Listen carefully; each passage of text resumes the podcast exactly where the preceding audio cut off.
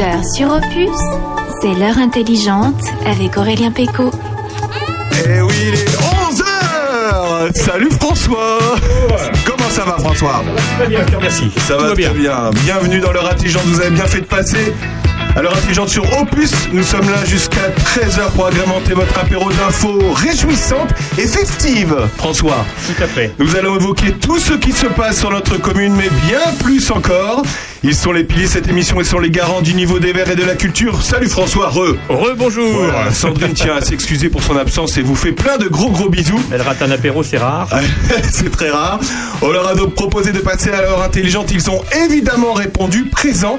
Il s'appelle Pierre Selmer Collery. Bonjour. Est-ce que je prononce bien ton nom Euh, ouais, Votre nom, excuse-moi, votre nom. Alors, euh, il, est actuellement étudiant en médecine et actuellement en externat à la maison de santé de Saint-Sauveur-en-Puisé. Dans quelques années, il sera votre médecin généraliste à Charny-Auray-de-Puisé. Mais oui, vous ne rêvez pas, il va tout nous expliquer. Dans la deuxième partie de l'émission, Nolwenn et Alexandre du comité des fêtes de Fontenouille seront avec nous. Samedi 5 mars, euh, ils, euh, 5 mars, Mars. ils organisent, 5 mars, ouais. ils organisent la Saint-Cochon, sachez le dire. Un menu gourmand et une ambiance festive, c'est ce qu'ils nous proposent.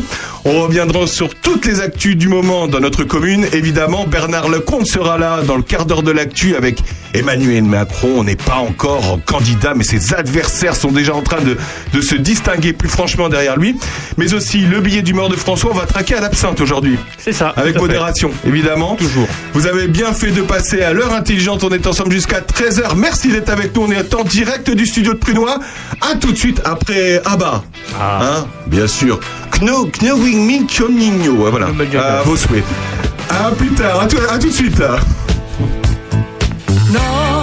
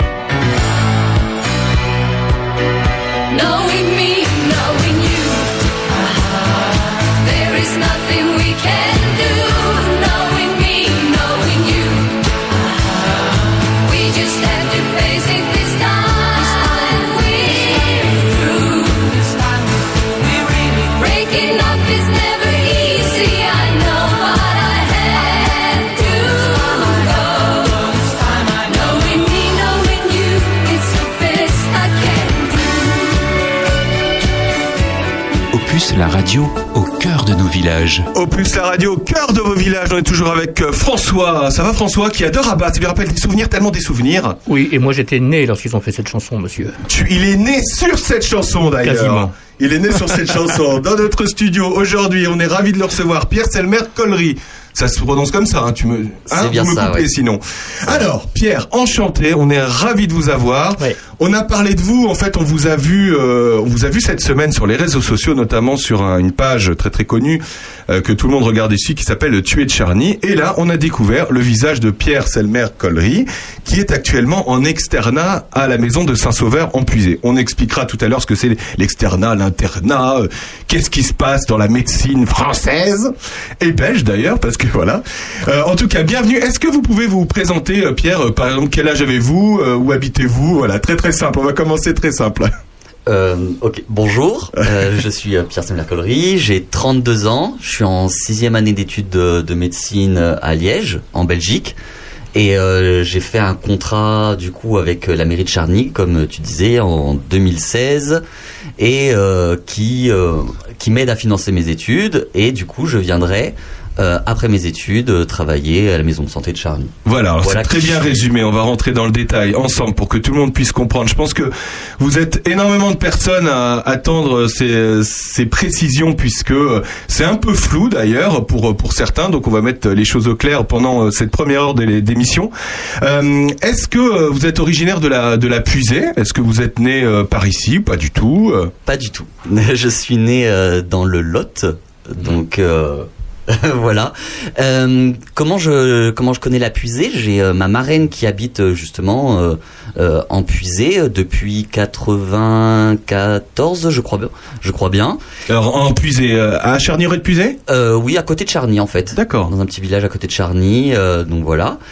Euh, euh, et du coup, je viens la voir euh, en vacances depuis euh, une fois par an, deux fois par an, plusieurs fois par an. Donc, j'ai souvent été les étés ou les vacances d'hiver en puisée. Et voilà comment j'ai découvert la, Hmm. la puisée et, D'accord. et le coin. Eh ben c'est super. Et, euh, et la médecine? Vous avez découvert la médecine comment? Quelle, est, quelle était votre vocation au départ pour devenir euh, médecin? Euh, bah c'était euh, c'était il y a très longtemps. J'avais 5 ans, je crois. Maintenant, euh, j'ai eu un parcours euh, très euh, comment dire Atypique atypique. Voilà, euh, très atypique. Euh, et euh, ça fait que bah j'ai repris mes études de euh, j'ai euh, j'ai euh, pris des études de médecine un peu plus tard. D'accord. Et les études de... Alors, est-ce qu'on peut En- parler du, parcours atypique hein? Alors, euh, en gros, en deux mots, j'avais une- j'ai une maman euh, qui était dans l'éducation nationale, donc j'ai beaucoup déménagé. Euh, donc j'ai vécu dans le Lot jusqu'à mes deux ans. Après, j'ai euh, déménagé en Nouvelle-Calédonie jusqu'à mes 9 ans. Hmm. Après, jusqu'à mes 17 ans, euh, j- j'ai habité à La Réunion. Après, euh, j'ai euh, comment dire, j'ai fait euh, une école d'agronomie euh, en Bretagne D'accord. donc l'étude de l'agriculture avec en même temps un, un master en génétique. Ah oui, quand même. En Ah effet, oui. donc, euh, J'ai travaillé un petit peu justement dans l'agriculture, euh, un peu en tant que hum, garçon de ferme, ouvrier agricole, on va dire. Ah ouais. Euh, et après, j'ai j'ai fait des études de, de médecine en Belgique. Alors ça, c'est incroyable. Il n'a que Quel 32 parcours, ans, hein, oui. Eh oui. Oui, il n'a que à fait. 32 ans. C'est incroyable. Donc, euh, au moment où vous vous êtes dit, je vais faire des études de médecine, Oui. comment euh, s'est passé le lien entre la commune de Puisée Mhm. et déjà, pourquoi vous êtes allé du coup euh, faire des études en médecine, euh, de médecine en Belgique d'ailleurs? C'est la- peut-être la première question qu'on se pose. Alors, euh, pourquoi en Belgique? Bah déjà, pourquoi pas? Parce que bah, comme le- le- mon- Pourquoi pas juste une fois mais, hein Euh, parce que bah voilà, euh, je me dis euh, bouger dans différents endroits, euh, ça, j'ai- j'ai- j'aime bien. C'est quelque chose qui, qui m'a beaucoup plu, en tout cas dans dans dans dans dans, dans ma vie et euh, et euh, du coup, je me suis dit euh, bah pourquoi pas. En gros, ce qu'il faut savoir, c'est pour les études de Belgique, euh, enfin les études de médecine en Belgique, pour euh, comment dire, pour s'inscrire à la faculté, c'est euh, il y a en gros un pourcentage limité d'étudiants étrangers pour la Belgique du coup, Ah oui. et c'est sur tirage au sort ça. Et donc j'ai tenté, j'ai été pris, j'ai dit bah du coup euh, à, à ce moment-là je travaillais à Bourges, euh, je faisais euh, la moisson. Donc euh, ça se termine euh, voilà 15 août, euh, ça dépend des des euh, Des années ouais des années. Et, euh, et du coup j'ai été pris et j'ai fait allez C'est incroyable. Mais alors, euh, est-ce que euh, est-ce que vous saviez combien de temps ça allait durer Et Ça dure combien de temps d'ailleurs des années de médecine Alors les années de médecine, donc ça c'est une loi de 2006, dit que dans toute l'Union européenne, elles sont euh, formées plus ou moins de la même façon. C'est-à-dire en gros, une première année qui, qui, qui parle plutôt des sciences fondamentales, la, euh, la physique, la chimie, euh, la biologie, etc. Avec plus ou moins autre chose. Et elle se déroule en six ans. Il y a six années de médecine. Euh, et c'est pendant ces années de médecine qu'on parle d'externat. Et après les années de médecine, les années d'études pures, on va dire, on passe à l'internat. Donc c'est un peu euh, le moment où on est l'entre-deux, où on est médecin, mais pas vraiment docteur. Ah oui. Euh, parce qu'on n'a pas réalisé sa thèse. Et la thèse, on doit la faire justement pendant l'internat. En gros, ou même, je crois en France, c'est jusqu'à trois ans après l'internat. Donc ça fait 9 ans du coup. C'est ça ans, c'est ça. 6 pour tout le monde et Plus après 3 et justement actuellement vous êtes à Saint-Sauveur-en-Puisé et du coup en externat. C'est bien ça. Vous êtes donc dans votre septième année, Sixième. sixième année, sixième Sixième année, sixième année. Donc si on compte bien, il en reste 4. C'est bien ça. 6, 4, même 3. Trois, mais euh, enfin, à partir de l'année prochaine. à partir de l'année prochaine, voilà. D'accord. On va, on va suivre, on va suivre. Euh, François, euh, Oui. on sait que euh, on sait euh, le problème aujourd'hui dans les campagnes. Les médecins, on en a souvent parlé dans cette émission.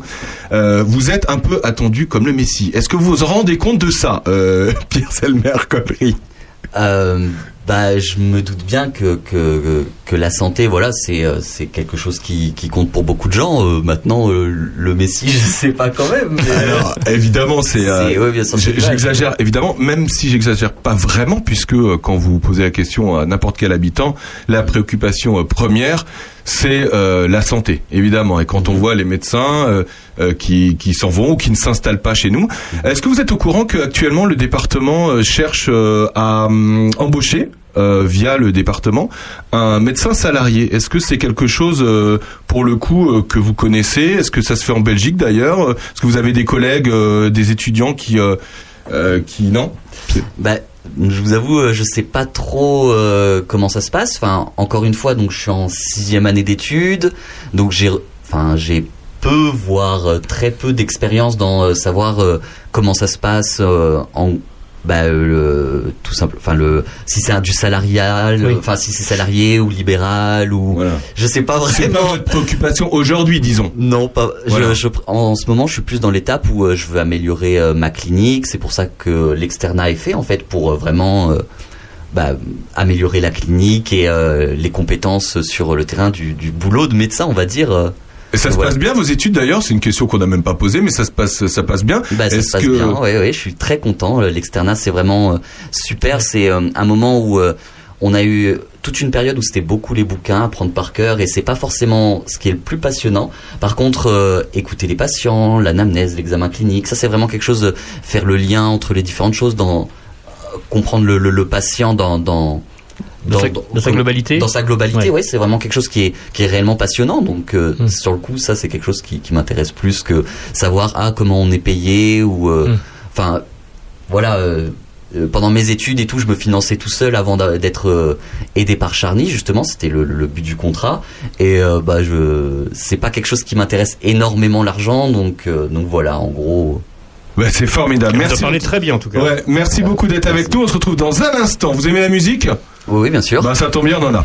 Ah, bah, Euh, lui, il est pas médecin, il est chanteur. Daniel Balavoine. À tout de suite dans l'heure intelligente. On est ensemble jusqu'à 13h. Je me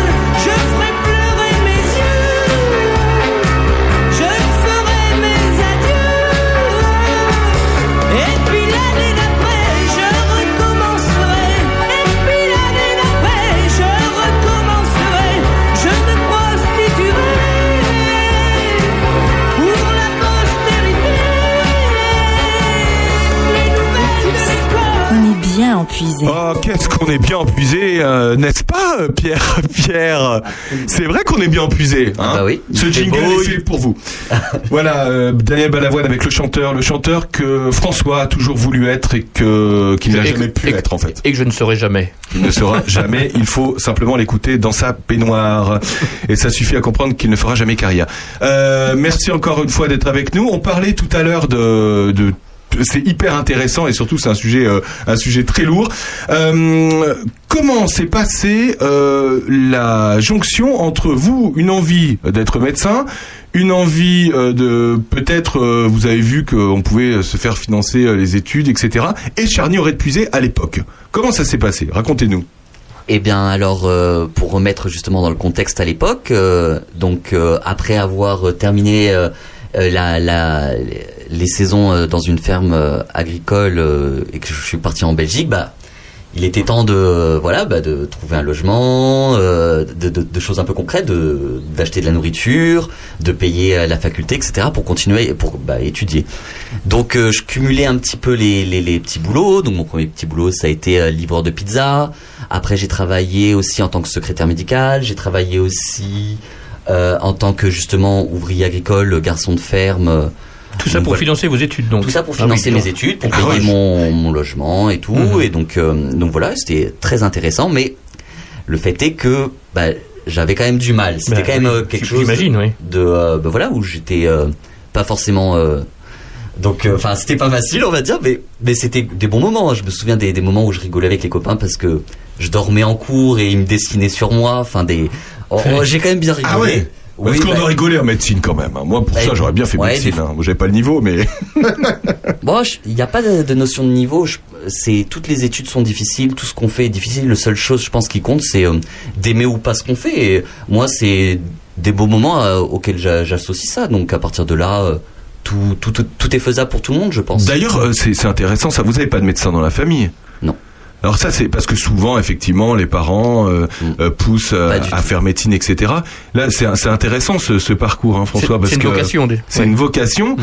mais pas forcément depuis tout petit. Euh, vous jouez pas au médecin quand vous étiez gamin. Euh, si, si, depuis, je crois que j'avais 5 ans. Oui, c'est Ah, si, quand même. C'est ce que vous disiez ah tout oui, à ce que l'heure. tout à l'heure.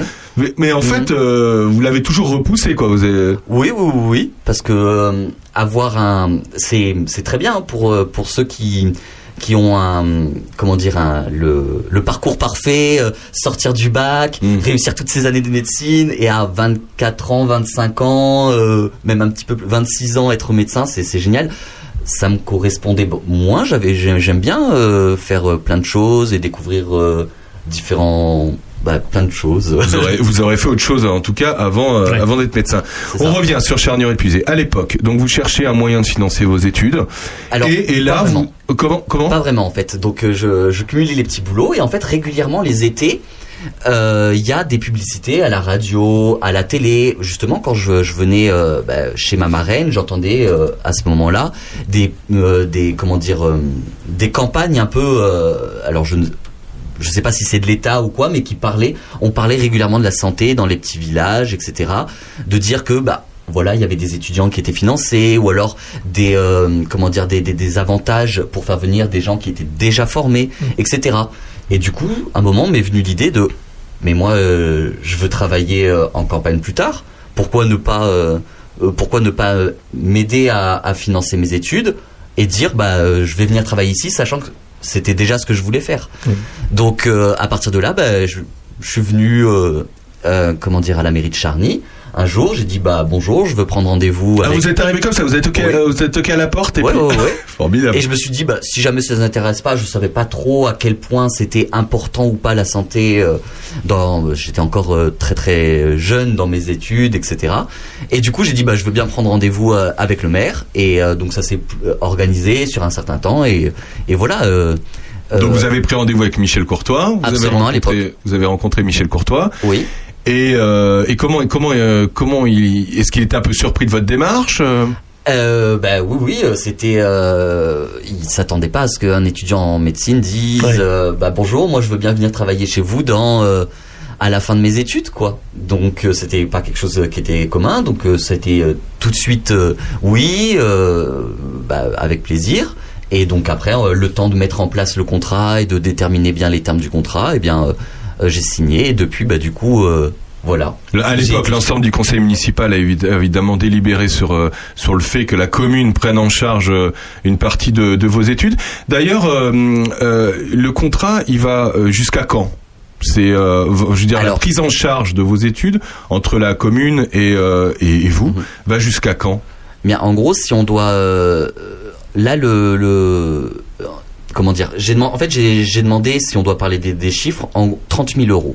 30 000 euros à répartir euh, en 4 ans, je crois, 3 ans, 3 ans. C'était quand vous m'avez dit? Alors, nous, on a une date de délibération fin novembre de fin novembre 2016, mais après, euh, peut-être que, c'est parti après. Le contrat Ouais, est parti Le contrat, après. je crois qu'il était plutôt fin novembre 2017. Voilà, et du coup, ouais.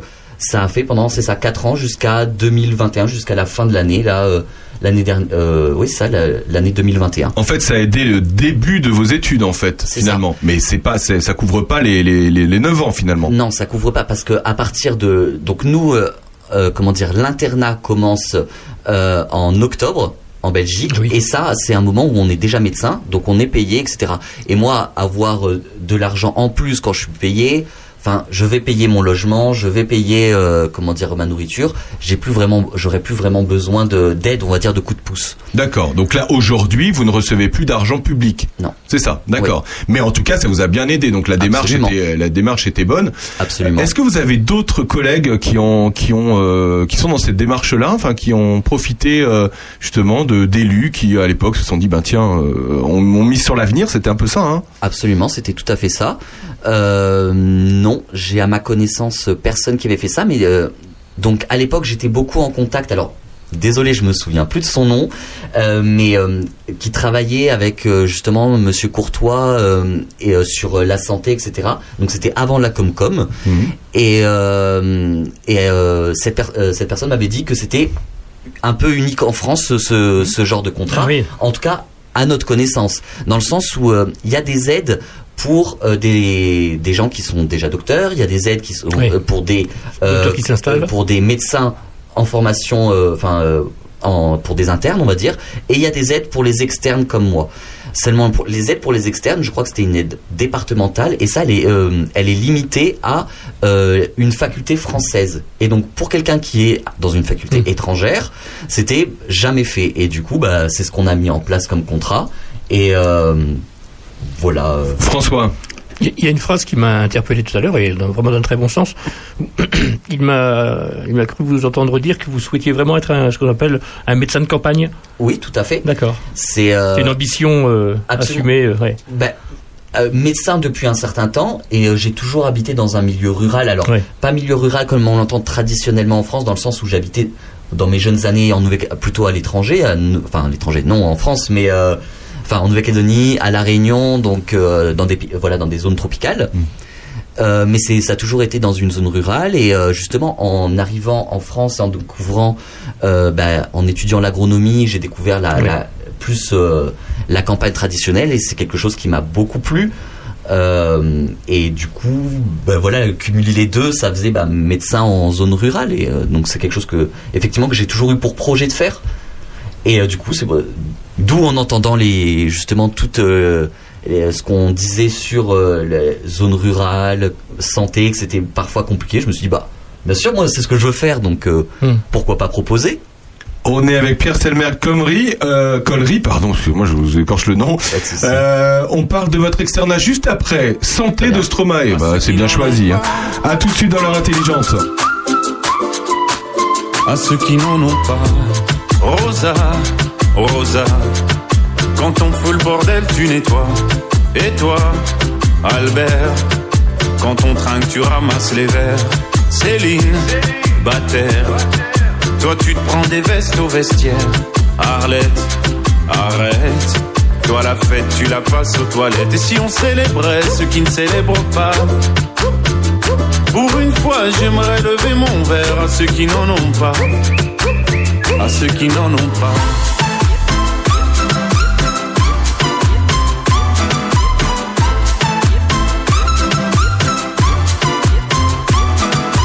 Quoi les bonnes manières? Pourquoi je ferais semblant? De toute façon, on est payé pour le faire. Tu te prends pour ma mère? Dans une heure, je reviens, que ce soit propre, qu'on puisse y manger par terre. Trois heures que j'attends. Franchement, il est fabrique ou quoi? Heureusement que c'est que de verre. Appelle-moi ton responsable et fais vite, elle pourrait se finir comme ça, ta carrière. Oui, célébrons ceux qui ne célèbrent pas. Encore une fois, j'aimerais lever mon verre à ceux qui n'en ont pas. À ceux qui n'en ont pas.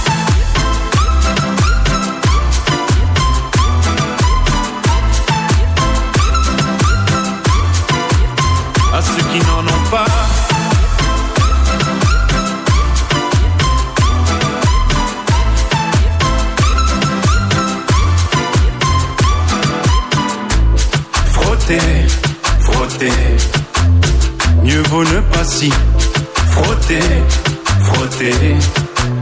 Si tu ne me connais pas, brosser, brosser. Tu pourras toujours te brosser, brosser. Si tu ne me respectes pas, oui, célébrons ceux qui ne célèbrent pas. Encore une fois, j'aimerais lever mon verre à ceux qui n'en ont pas. À ceux qui n'en ont pas.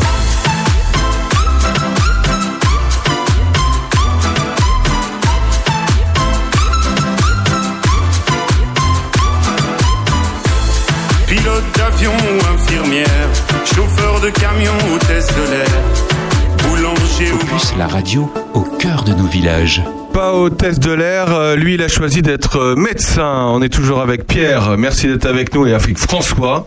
Voilà, avec François. On a vu dans- sur les réseaux sociaux, euh, Pierre, que vous êtes actuellement, alors externe, on va expliquer ce que c'est, à Saint-Sauveur en Puisé.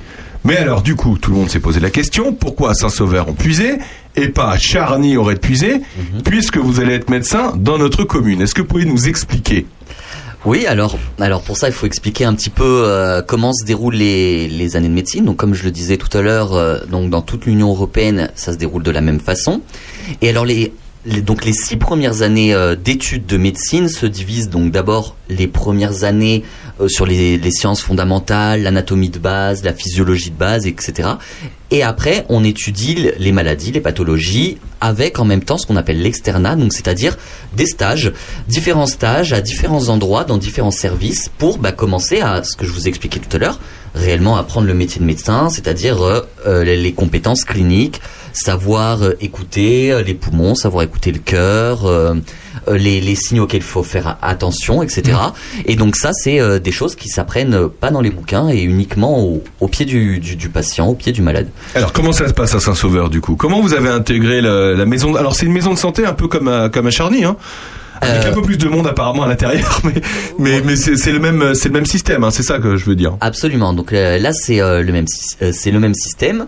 Et donc, pourquoi euh, Saint-Sauveur et pas Charny? Alors, euh, donc je, disais, j'étais en externat, je suis en dernière année d'externat, et euh, nous. Donc ça, l'organisation fine dépend de, de chaque faculté. Mais en, ben, à Liège, en tout cas, c'est en gros, on a donc à partir de la cinquième année jusqu'à la euh, jusqu'à la sixième année, on a 16 mois de, de stage. Ah oui, 16 mois quand même, ouais. 16 Ouais. mois de stage. C'est euh, à chaque fois un mois. Donc ça fait, euh, enfin voilà. Où en gros, on a d'abord 10 mois obligatoires où on nous dit, bah voilà, on doit passer absolument dans au moins 2 mois de chirurgie, 3 mois de médecine interne, 1 mois de médecine générale, 1 mois de, de psychiatrie, 1 mois de pédiatrie Ah ouais. et, je, et 1 mois d'urgence et 1 mois de gyné- gynécologie obstétrique. Ah d'accord. Donc voilà, j'ai à peu près, euh, j'ai- à peu près euh, fait les, les 10 mois. Et ensuite, on a 6 mois à choix. 6 mois à choix que, en fonction de la spécialité auquel on se destine, on doit les orienter euh, de façon cohérente ou de la façon dont on l'entend au moins. Moi, je me destine à la spécialité médecine générale. Euh, et du coup, j'ai orienté mes, mes choix en prenant trois stages de médecine générale et euh, d'autres stages euh, qui, qui, qui m'intéressent ou voilà pour comment dire pour euh, bah, voilà pour pour moi plus tard. Donc là le premier c'est à Saint-Sauveur, c'est votre premier là. Euh, Premier stage. J'ai déjà fait un stage, euh, un stage à choix en décembre l'année l'année passée, Ouais. que j'avais prévu un, un stage à hospitalier en gériatrie. Ouais. Mesures sanitaires étant, il a fermé pour être- devenir service Covid. Je suis resté en service, je suis resté en médecine interne où j'étais en néphrologie, donc euh, tout ce qui dit les reins. Vous étiez où? J'étais à Liège. À Liège, d'accord. La Liège. plupart des, des, des stages, on les fait dans les hôpitaux périphériques de, de Liège, etc. D'accord. Et donc là, vous êtes à Saint-Sauveur-en-Puisé. Comment vous avez été accueilli là-bas? Alors, euh, dans mes six, euh, six mois à choix, j'avais prévu de faire euh, tout ce qui dit euh, école du dos, ce qu'on appelle médecine physique en fait. Donc euh, pour tout ce qui est lombalgie, euh, sciatalgie, etc. On va se revoir. Hein.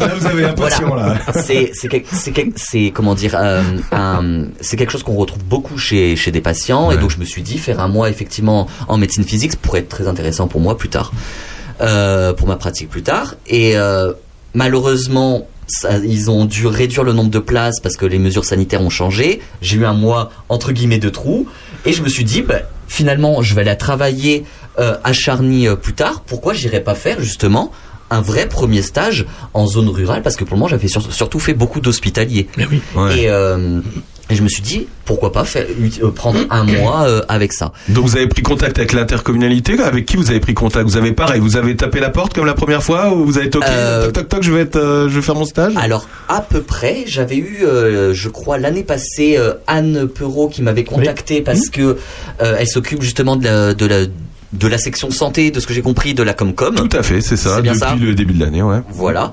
Euh, donc euh, elle m'avait contacté et euh, du coup je me suis dit ah bah je vais faire pareil. Donc je l'ai appelé. Euh, je lui dis bah donnez-moi juste un numéro de téléphone de euh, comment dire de, maison de santé ou de quelqu'un qui, qui peut accueillir donc des externes. Donc euh, externe, c'est-à-dire de un mois de pendant un mois de stage. Et elle m'a dit ah bah par exemple il y a la maison de santé à Saint-Sauveur. Et, euh, voilà, du coup j'ai téléphoné là-bas et euh, ben, je suis tombé sur Dr Kornman qui m'a dit bah tout de suite euh, oui. Avec ma, j'ai organisé ça avec ma faculté pour organiser. Bah ça reste pour moi un stage à l'étranger et euh, du coup euh, la, la- comment dire le zut. Euh, Bah vous êtes la- euh, comme ça, vous pouvez vous imprégner un peu de la, de la. J'ai dit des ça. bêtises Anne Perrault, ça fait un peu plus longtemps qu'elle y est. Hein, je disais Oui, début d'année, oui. mais ça fait plus longtemps. Euh, mais c'est un détail. Euh, donc vous êtes là-bas pendant un mois, c'est ça? C'est bien ça. Donc euh, vous croisez des, des patients euh, tous les jours. Vous êtes comment, comment ça se passe? C'est-à-dire vous êtes vous êtes dans la même salle que le médecin, euh, vous recevez les patients et euh, vous découvrez avec lui les et vous faites les prescriptions ensemble, etc. c'est ça. Et, et une petite précision. Donc lui, il est. Est-ce que c'est votre maître de stage Absolument oui. voilà. Et est-ce que c'est pour ça que euh, Anne Perrault, enfin l'intercommunalité, n'a pas pu vous proposer ce même stage à Charnior et Puisé C'est ça. Donc euh, pour le moment, donc toujours euh, comme je disais, à l'externat, c'est les moments où on, on- comment dire où on travaille sa, ses compétences cliniques. Et pour ça, eh bien, il faut écouter le patient, etc. Mais il faut aussi avoir quelqu'un qui, bah voilà, qui nous aide à dire ah réécoute là euh, le foyer pulmonaire, il y a un souffle, Euh, ce genre de choses par exemple. Et ça, c'est des choses bah, qu'on apprend avec un maître de stage, donc un, un médecin plus expérimenté. Et euh, c'est pour ça qu'elle m'a proposé, il y a deux maîtres de stage à Saint- dans, dans la maison de santé à Saint-Sauveur, docteur Jacquet et docteur Kornman. Et euh, bah, je suis donc la plupart du temps donc avec elle et on, discute donc de l'anamnèse, des antécédents du patient, de qu'est-ce qui nous fait euh, choisir tel euh, traitement plutôt qu'un autre, euh, à quoi il faut faire attention, etc. Et donc voilà. Après, il y a aussi un exercice auquel je commence à travailler, c'est-à-dire à hum, accueillir, faire l'anamnèse et l'examen clinique tout seul. Et euh, ensuite, euh, mon maître de stage, docteur Kornman, docteur Jacquet, vient voir et on débriefe et on, on, on réfléchit à- en fonction de mes propositions de traitement et de ce que je, je propose de faire. C'est aussi un exercice qui- qu'il faut apprendre à commencer oui, à prendre sûr. un peu, un peu son envol, on va dire. D'accord. On vous a encore une fois, on vous a pas proposé Charnier et Puisé parce que nous, on n'a pas de médecin qui peut être maître de stage. C'est ça, hein, qu'on comprenne pourquoi, euh, qu'on comprenne bien. J'insiste un peu, mais c'est bien qu'on qu'on comprenne pourquoi vous n'êtes pas à Charnier et Puisé. D'accord. Mais Euh, c'est- mais c'est bien aussi pour vous. Ce que je comprends dans votre discours, c'est aussi que c'est bien parce que vous avez envie aussi de voir euh, d'autres choses avant euh, d'arriver. Et ça, on va en parler tout à l'heure. Avant d'arriver euh, ici et vraiment euh, euh, exercer en tant que praticien ici. C'est ça. Alors mon contrat euh, considérait bien après mon internat, donc après la période d'externat euh, que où, euh, où je dois venir travailler ici. Moi, je me suis dit pourquoi veni- venir, euh, pourquoi pas pas venir en, en puiser pendant ce mois euh, qui était possible, et je me suis dit. Par contre, je vais, je vais pas mentir, j'avais pas spécialement envie, même si euh, Madame Perrault m'avait proposé euh, de venir en, en stage à Charny, je pense pas que je serais venu. Je pense, euh, sachant que je vais venir travailler ici euh, plus tard, je me suis dit découvrir d'autres choses, c'est quelque chose qui me plaît. Oui. Donc découvrir le milieu rural, découvrir la puisée. En plus, je peux voir ma marraine assez régulièrement, mais peut-être un, peu éloigné non plus pour pas être tous les jours euh, ici et tout. C'est quelque chose qui m'intéressait. Ouais, c'est super. Et ça se passe, ça, se passe bien euh, Ça se passe là-bas? très très bien. C'est vraiment extraordinaire comme stage et, euh, et donc voilà. Est-ce qu'il y a des man- il y a un manque de médecins à Saint-Sauveur en ou là ou pas? Enfin, est-ce que vous ressentez vous que euh, le planning des médecins est complètement bondé, euh, que euh, ils sont ils sont ils sont vraiment sous l'eau ou pas? Ou ça se passe bien, ça c'est ça c'est fluide Alors ça c'est quelque chose qui est alors c'est un très vaste sujet. Alors déjà je, je préfère rappeler, je suis encore voilà même si je suis étudiant en médecine, je suis toujours étudiant en médecine.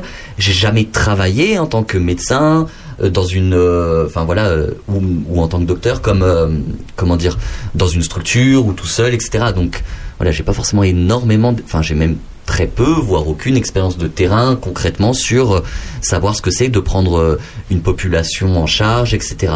Ce que je peux savoir, en tout cas, c'est que ce qu'il faut savoir, c'est les grands chiffres. Les, c'est un médecin généraliste peut s'occuper bien euh, de 1000 patients. Donc euh, C'est par tranche de 1000. à peu près. Donc voilà. nous on Un est mé- 5000, il faudrait 5 praticiens, 5 médecins généralistes si on va par là. C'est voilà, c'est Dans l'idéal. Dans l'idéal, dans, dans l'idéal. dans l'idéal, c'est c'est ça. Euh, ce qu'il faut savoir aussi, c'est que euh, donc là, c'est un peu compliqué à à, à, à expliquer, mais euh, comment dire Il y a toute une idée de euh, du médecin généraliste qui qui s'occupe de tout le monde et qui fait des heures pas possibles et c'est quelque chose euh, qui commence à 6 heures du matin, qui finit à 22 heures, etc. Notre génération a commencé à comprendre quand même que on peut vouloir aider les gens, mais on peut aussi vouloir respecter un, du temps pour soi, pour sa famille, pour ses passions, etc.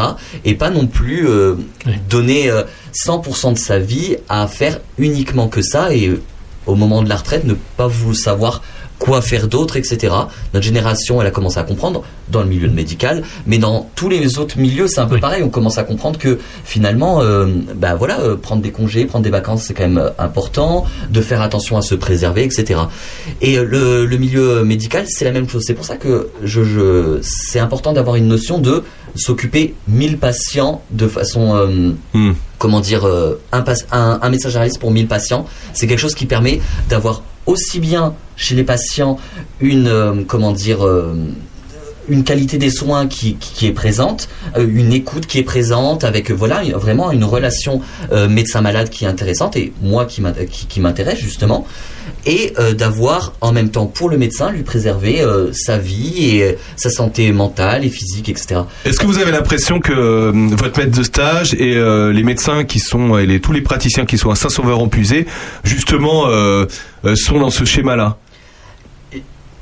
Je, ben, je, je peux pas vraiment parler pour Dr Cordman ou Dr Jacquet, mais euh, ce que je peux dire, c'est, euh, j'ai l'impression, en tout cas, moi, ce que j'en ai, de ce que j'en ai vu, euh, toute cette structure, parce que on parle, on parle des médecins, mais c'est, il faut pas parler des, des, des médecins. C'est à, à Saint-Sauveur, il y a, ils sont peut-être une vingtaine de praticiens où il y a vraiment tout un tissu médical Oui. très intéressant et euh, c'est hum, c'est c'est quelque chose qui, qui, qui compte, c'est-à-dire il y a aussi euh, des, des infirmières IDE, il y a aussi euh, euh, une psychiatre, il y a aussi un podologue, il y a aussi une équipe de kinésithérapie, il y a un dentiste, enfin c'est vraiment tout un tissu qui, qui fait que, en tout cas c'est c'est confortable euh, d'a- d'a- d'avoir plusieurs euh, partenaires sur la, sur la santé, on va dire. François Jandot. C'est très intéressant pour moi ce que vous avez dit, Pierre, concernant le, le, le soin justement qu'on accorde aux soins. Mhm. Euh, on voit bien, on, on l'a tous vécu, la différence qu'il y a lorsqu'on va consulter avec un médecin qui prend le temps de nous ausculter,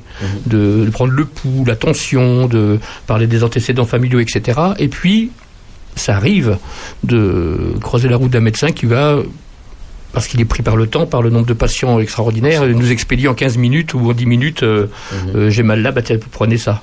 Et euh, je suis très Ou, euh, sensible à ce que vous avez dit sur... Renouvellement d'ordonnance et voilà c'est. Oui, tout à fait. Ils Euh, prennent le ouais. temps à Saint-Sauveur. Vous avez l'impression qu'ils euh, ils prennent le temps. Ils ont le temps. Ah, enfin, c'est c'est bête ce que je veux dire, mais qu'ils ont le temps de prendre le temps avec les patients Eh bien, euh, je, je- encore une fois, euh, je préfère encore répéter, je suis euh, que étudiant, donc Depuis combien de temps? Une semaine là Enfin, vous êtes en externe depuis combien de temps? Nous, 15 jours? euh, Et- ah non, mon externat, moi, ça fait euh, depuis euh, plus d'un an que je À suis Saint- non, mais à. Saint-Sauveur. À Saint-Sauveur, moi, euh, c'est toujours du premier au dernier jour du mois. Donc je suis là depuis le 1er février. Voilà, vous y êtes depuis depuis euh, 15 jours, d'accord.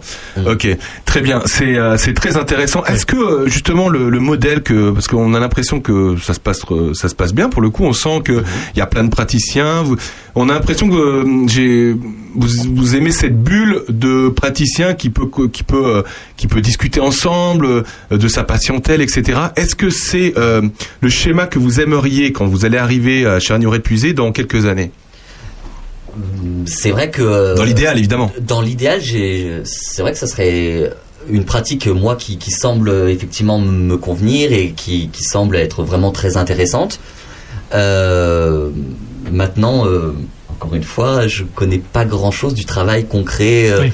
Donc voilà, mais oui, effectivement, c'est quelque chose qui, qui, qui semble. Vous voulez pas travailler tout seul Enfin, c'est ce que je comprends. Non, bah pas spécialement. Après, je connais pas non plus le travail tout seul, donc je sais pas trop ce que, ce que, comment, comment ça se passe. Mais en tout cas, pour une population aussi grande Mm. que Charny, être à plusieurs, c'est absolument nécessaire. C'est nécessaire. Oui, c'est voilà. nécessaire. C'est pas le docteur Baker de la petite maison dans la prairie. Non, non, tout à fait.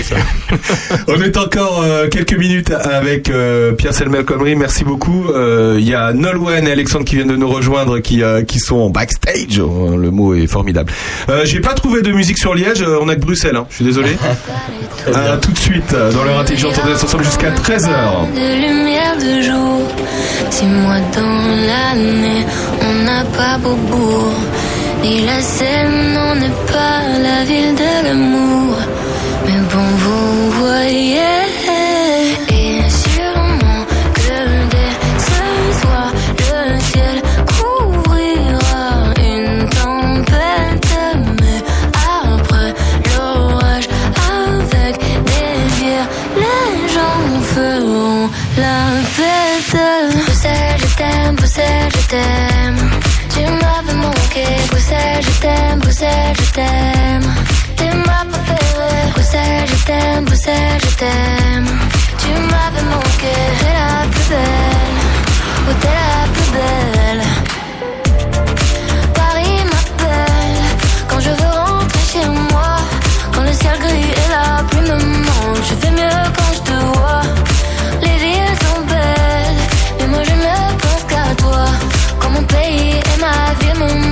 Je ne t'oublie pas.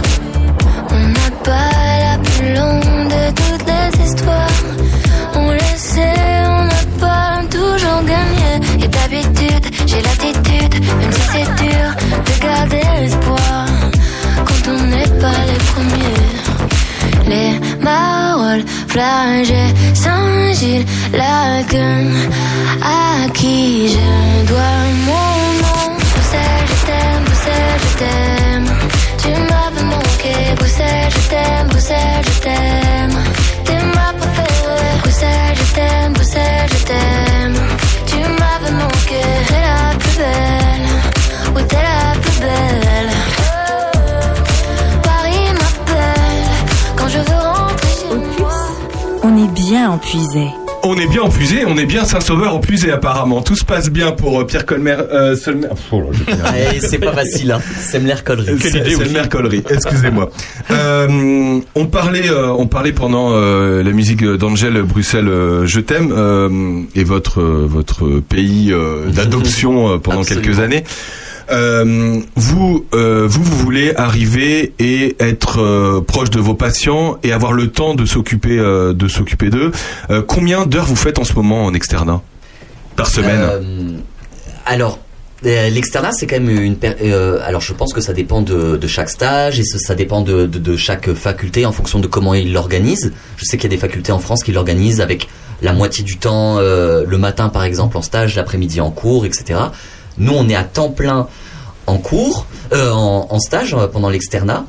Et euh, bah voilà, des, des semaines où on fait, comment dire, bah par exemple 8h, 18h, euh, donc 10 heures par jour, plus une garde de 24 heures le week-end, bah voilà, ça fait euh, 50 heures, plus 24 heures. on, on- on cumule vite les, on cumule vite les heures. Donc moi, ça fait plus ou moins.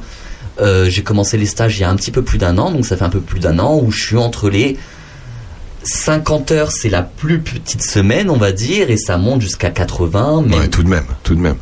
Et oui, bah, c'est Quand quand même, oui, dire, quand même beaucoup. pas, c'est pas des semaines euh, cla- classiques entre guillemets. De, euh, d'un- d'un- d'un- voilà, c'est c'est sûr. Voilà. De toute façon, on se doute bien qu'en en étant en médecine, c'est on est des machines, on nous entraîne à être des machines à beaucoup travailler. Donc il y a une petite blague en médecine où on dit un 35 heures c'est un mi-temps, mais encore une fois c'est très particulier, c'est vraiment pas euh, voilà. Mais euh, donc actu- enfin euh, en stage oui j'ai fait beaucoup de fois euh, des, des 70 80 heures semaine. C'est quand même quelque chose de, de très fatigant. C'est pas quelque chose auquel je me destine. C'est actuellement euh, pendant l'externat euh, là à à Saint-Sauveur en tout cas mon stage ça se passe très très bien. Et je suis en dessous des 50 heures et euh, des fois on finissait tard. Des fois on finissait à on a fini par exemple une fois à 20h30 je crois ce qui est un petit peu tard pour euh, la plupart euh, des gens. Mais sachant qu'il y a d'autres jours où on finissait à 18h ou euh, où on peut commencer plus tard où on y a une grosse pause à midi ou etc et ben finir de temps en temps un peu plus tard parce que y a, voilà on avait des urgences et des choses qui nous tracassaient et qu'il fallait un, un petit peu envoyer euh, tout de suite pour des suspicions de colique néphrétique etc des choses qui peuvent arriver. Et ben quand on quand dans, dans sa vie on est plus ou moins je veux dire on a une vie bien et tout finir plus tard un soir, même, encore plus tard, même finir, j'ai déjà terminé à 22h ou quoi, ça peut arriver, euh, pas, pas ce mois-ci, mais ça peut arriver, pas de problème. Si on est serein dans sa vie, je pense qu'on peut euh, très bien accueillir n'importe quelle urgence. Mais pour ça, ça demande d'être serein dans sa vie. Et euh, c'est pour ça que je, tenais à, comment dire, à répéter cette notion de si on veut avoir une relation euh, médecin-patient euh, voilà qui, qui est correcte je pense que c'est important de se restreindre une quantité de, de patients et je pense que cette notion de 1000 patients par médecin généraliste est vraiment très importante à, à, à concevoir. On a bien compris. La question fatidique que tout le monde se pose avant, euh, avant de, de vous laisser et de passer un, un week-end épuisé, euh, Pierre Selmer Connery. Euh, quand est-ce que vous allez arriver comme médecin à Charny aurait puisé Voilà, tout le monde se la pose. Attention. Roulement de tambour. Alors, le contrat disait, euh, concrètement, il y avait marqué dans le contrat que je, je devais venir m'installer dans la maison de, de Charny un, un an après, au maximum un an après la fin de mon internat. Donc l'internat, pour rappel, en gros, c'est au moment où on est médecin, mais pas docteur, on n'a pas fait sa thèse. C'est après l'externat, donc c'est après, cette période actuelle que vous êtes en train de vivre. Donc là actuellement, je suis en- dans ma dernière année d'externat. Donc l'année prochaine, je vais commencer l'internat. Donc c'est-à-dire en gros la spécialité en médecine. Moi, ma spécialité, ça va être médecine générale. Je vais être euh, voilà spécialiste en médecine générale. Euh, et donc ça, c'est une, une période de trois ans. Donc à partir de l'année prochaine, trois ans. Donc plus ou moins entre 3 et 4 ans, je vais être, euh, je vais être dans la maison de. Donc l'année prochaine, 2023, 2024, 2025, on peut espérer une installation en 2026, si je comprends bien. En gros, c'est ça. À peu près? C'est ça, à peu près, oui. D'accord.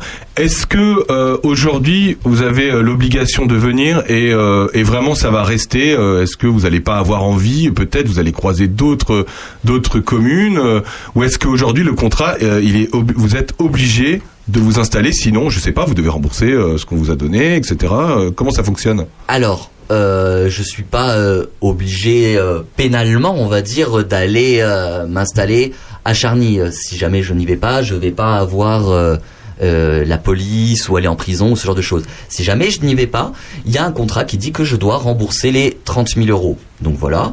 Après, il y a des clauses supplémentaires que j'avais demandé. Si je meurs, il y a même si j'ai des descendants, ils n'héritent pas de ma dette. Euh, donc voilà ce genre de choses. Maintenant, c'est plus un contrat moral. Moral, bien sûr. Au moment où j'en avais besoin, la, bah voilà, la commune de Charny m'a aidé et c'est quelque chose en, en quel, bah voilà, je, les remercie clairement. Euh, ça m'a permis de voilà diminuer euh, le nombre de petits boulots que je cumulais et tout clairement et d'avoir bah voilà une une vie euh, bah, étudiante aussi bien studieuse que bah voilà de de dé- découvrir les, les joies de la Belgique etc. Et donc par rapport à ça, moi je tiens toujours à venir à Charny, clairement. Je le redis euh, sans, sans problème. J'ai toujours ma marraine.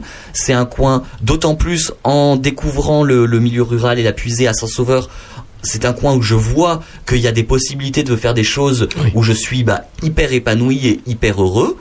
Euh, maintenant, d'un autre côté, je l'ai aussi toujours dit, et euh, à donc à, à la mairie de Charny et à, à n'importe qui, euh, ma vie privée est toujours la priorité numéro un.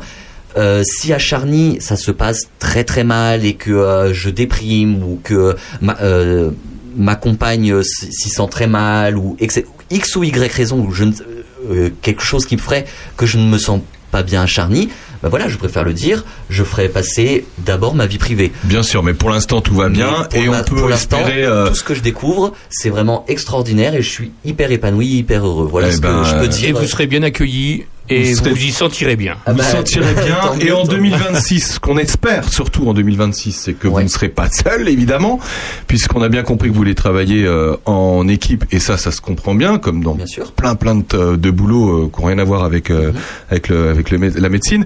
Euh, on espère que d'ici là, effectivement, le département, peut-être euh, euh, l'intercommunalité aura euh, aura déjà installé des, des, des des des praticiens et que vous arriverez euh, euh, que vous rejoindrez une équipe. En tout cas, euh, on a été heureux nous de vous recevoir chez Opus pendant cette presque heure ensemble. Merci beaucoup d'avoir partagé. Et puis écoutez, ben ce qu'on va faire, c'est que on peut peut-être se donner un peut-être un rendez-vous, euh, je sais pas peut-être annuel ou euh, bi biannuel pour euh, pour prendre des, nouvelles euh, de la suite. Et puis euh, ben, en 2026, on espère vous recevoir et puis que vous nous annonciez. Euh, votre installation euh, définitive. Merci beaucoup en tout cas d'avoir été avec nous. Merci à vous pour l'accueil. Il s'appelle Pierre Selmer Collery. Ça y est, je l'ai réussi à le dire. Euh, il a, il est en études de médecine, actuellement en externat à Saint-Sauveur-en-Puisé et il nous rejoindra à Charnières-et-Puisé en 2026. Ça y est, on a la date. Je prends rendez-vous le 2 janvier 2026. Merci beaucoup, bon week-end. Merci, merci, merci. Et puis à, à bientôt. À Dans un bientôt. instant, Merci Alexandre et Nolwenn nous rejoignent du comité des fêtes de Fontouille. On va parler de la Saint-Cochon. Rien à voir. À tout de suite. J'aurais beau parler les langues du monde, j'aurais beau être un gagnant. J'aurais beau n'être pas des gens de l'ombre, j'aurais beau être puissant. Donnez-moi l'automne, donnez-moi du temps, donnez-moi de l'été. Donnez-moi de l'art, donnez du printemps, donnez de la beauté. Donnez-moi de l'or, donnez de l'argent, donnez-moi un voilier. Oh, eh. Hmm. Si je m'aime pas, si je t'aime pas,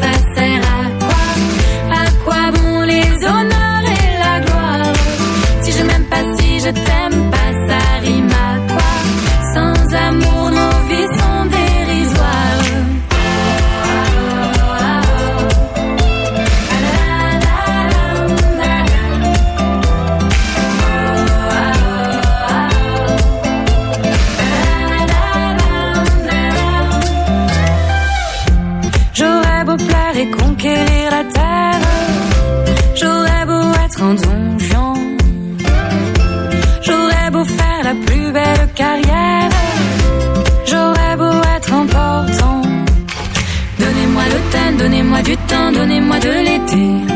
Donnez-moi de l'art, donnez du printemps, donnez de la beauté. Donnez-moi de l'or, donnez de l'argent, donnez-moi un voilier.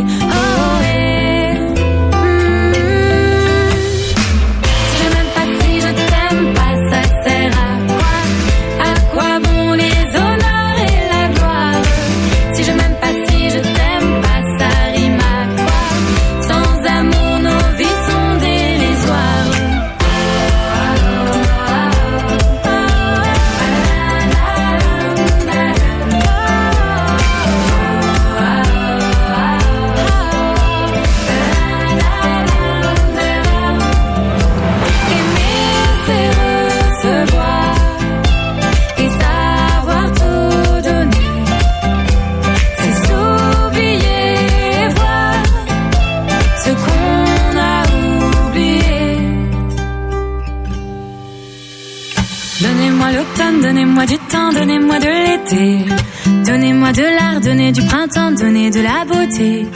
Donnez-moi de l'or, donnez de l'argent, donnez-moi un voilier. Oh, eh, eh.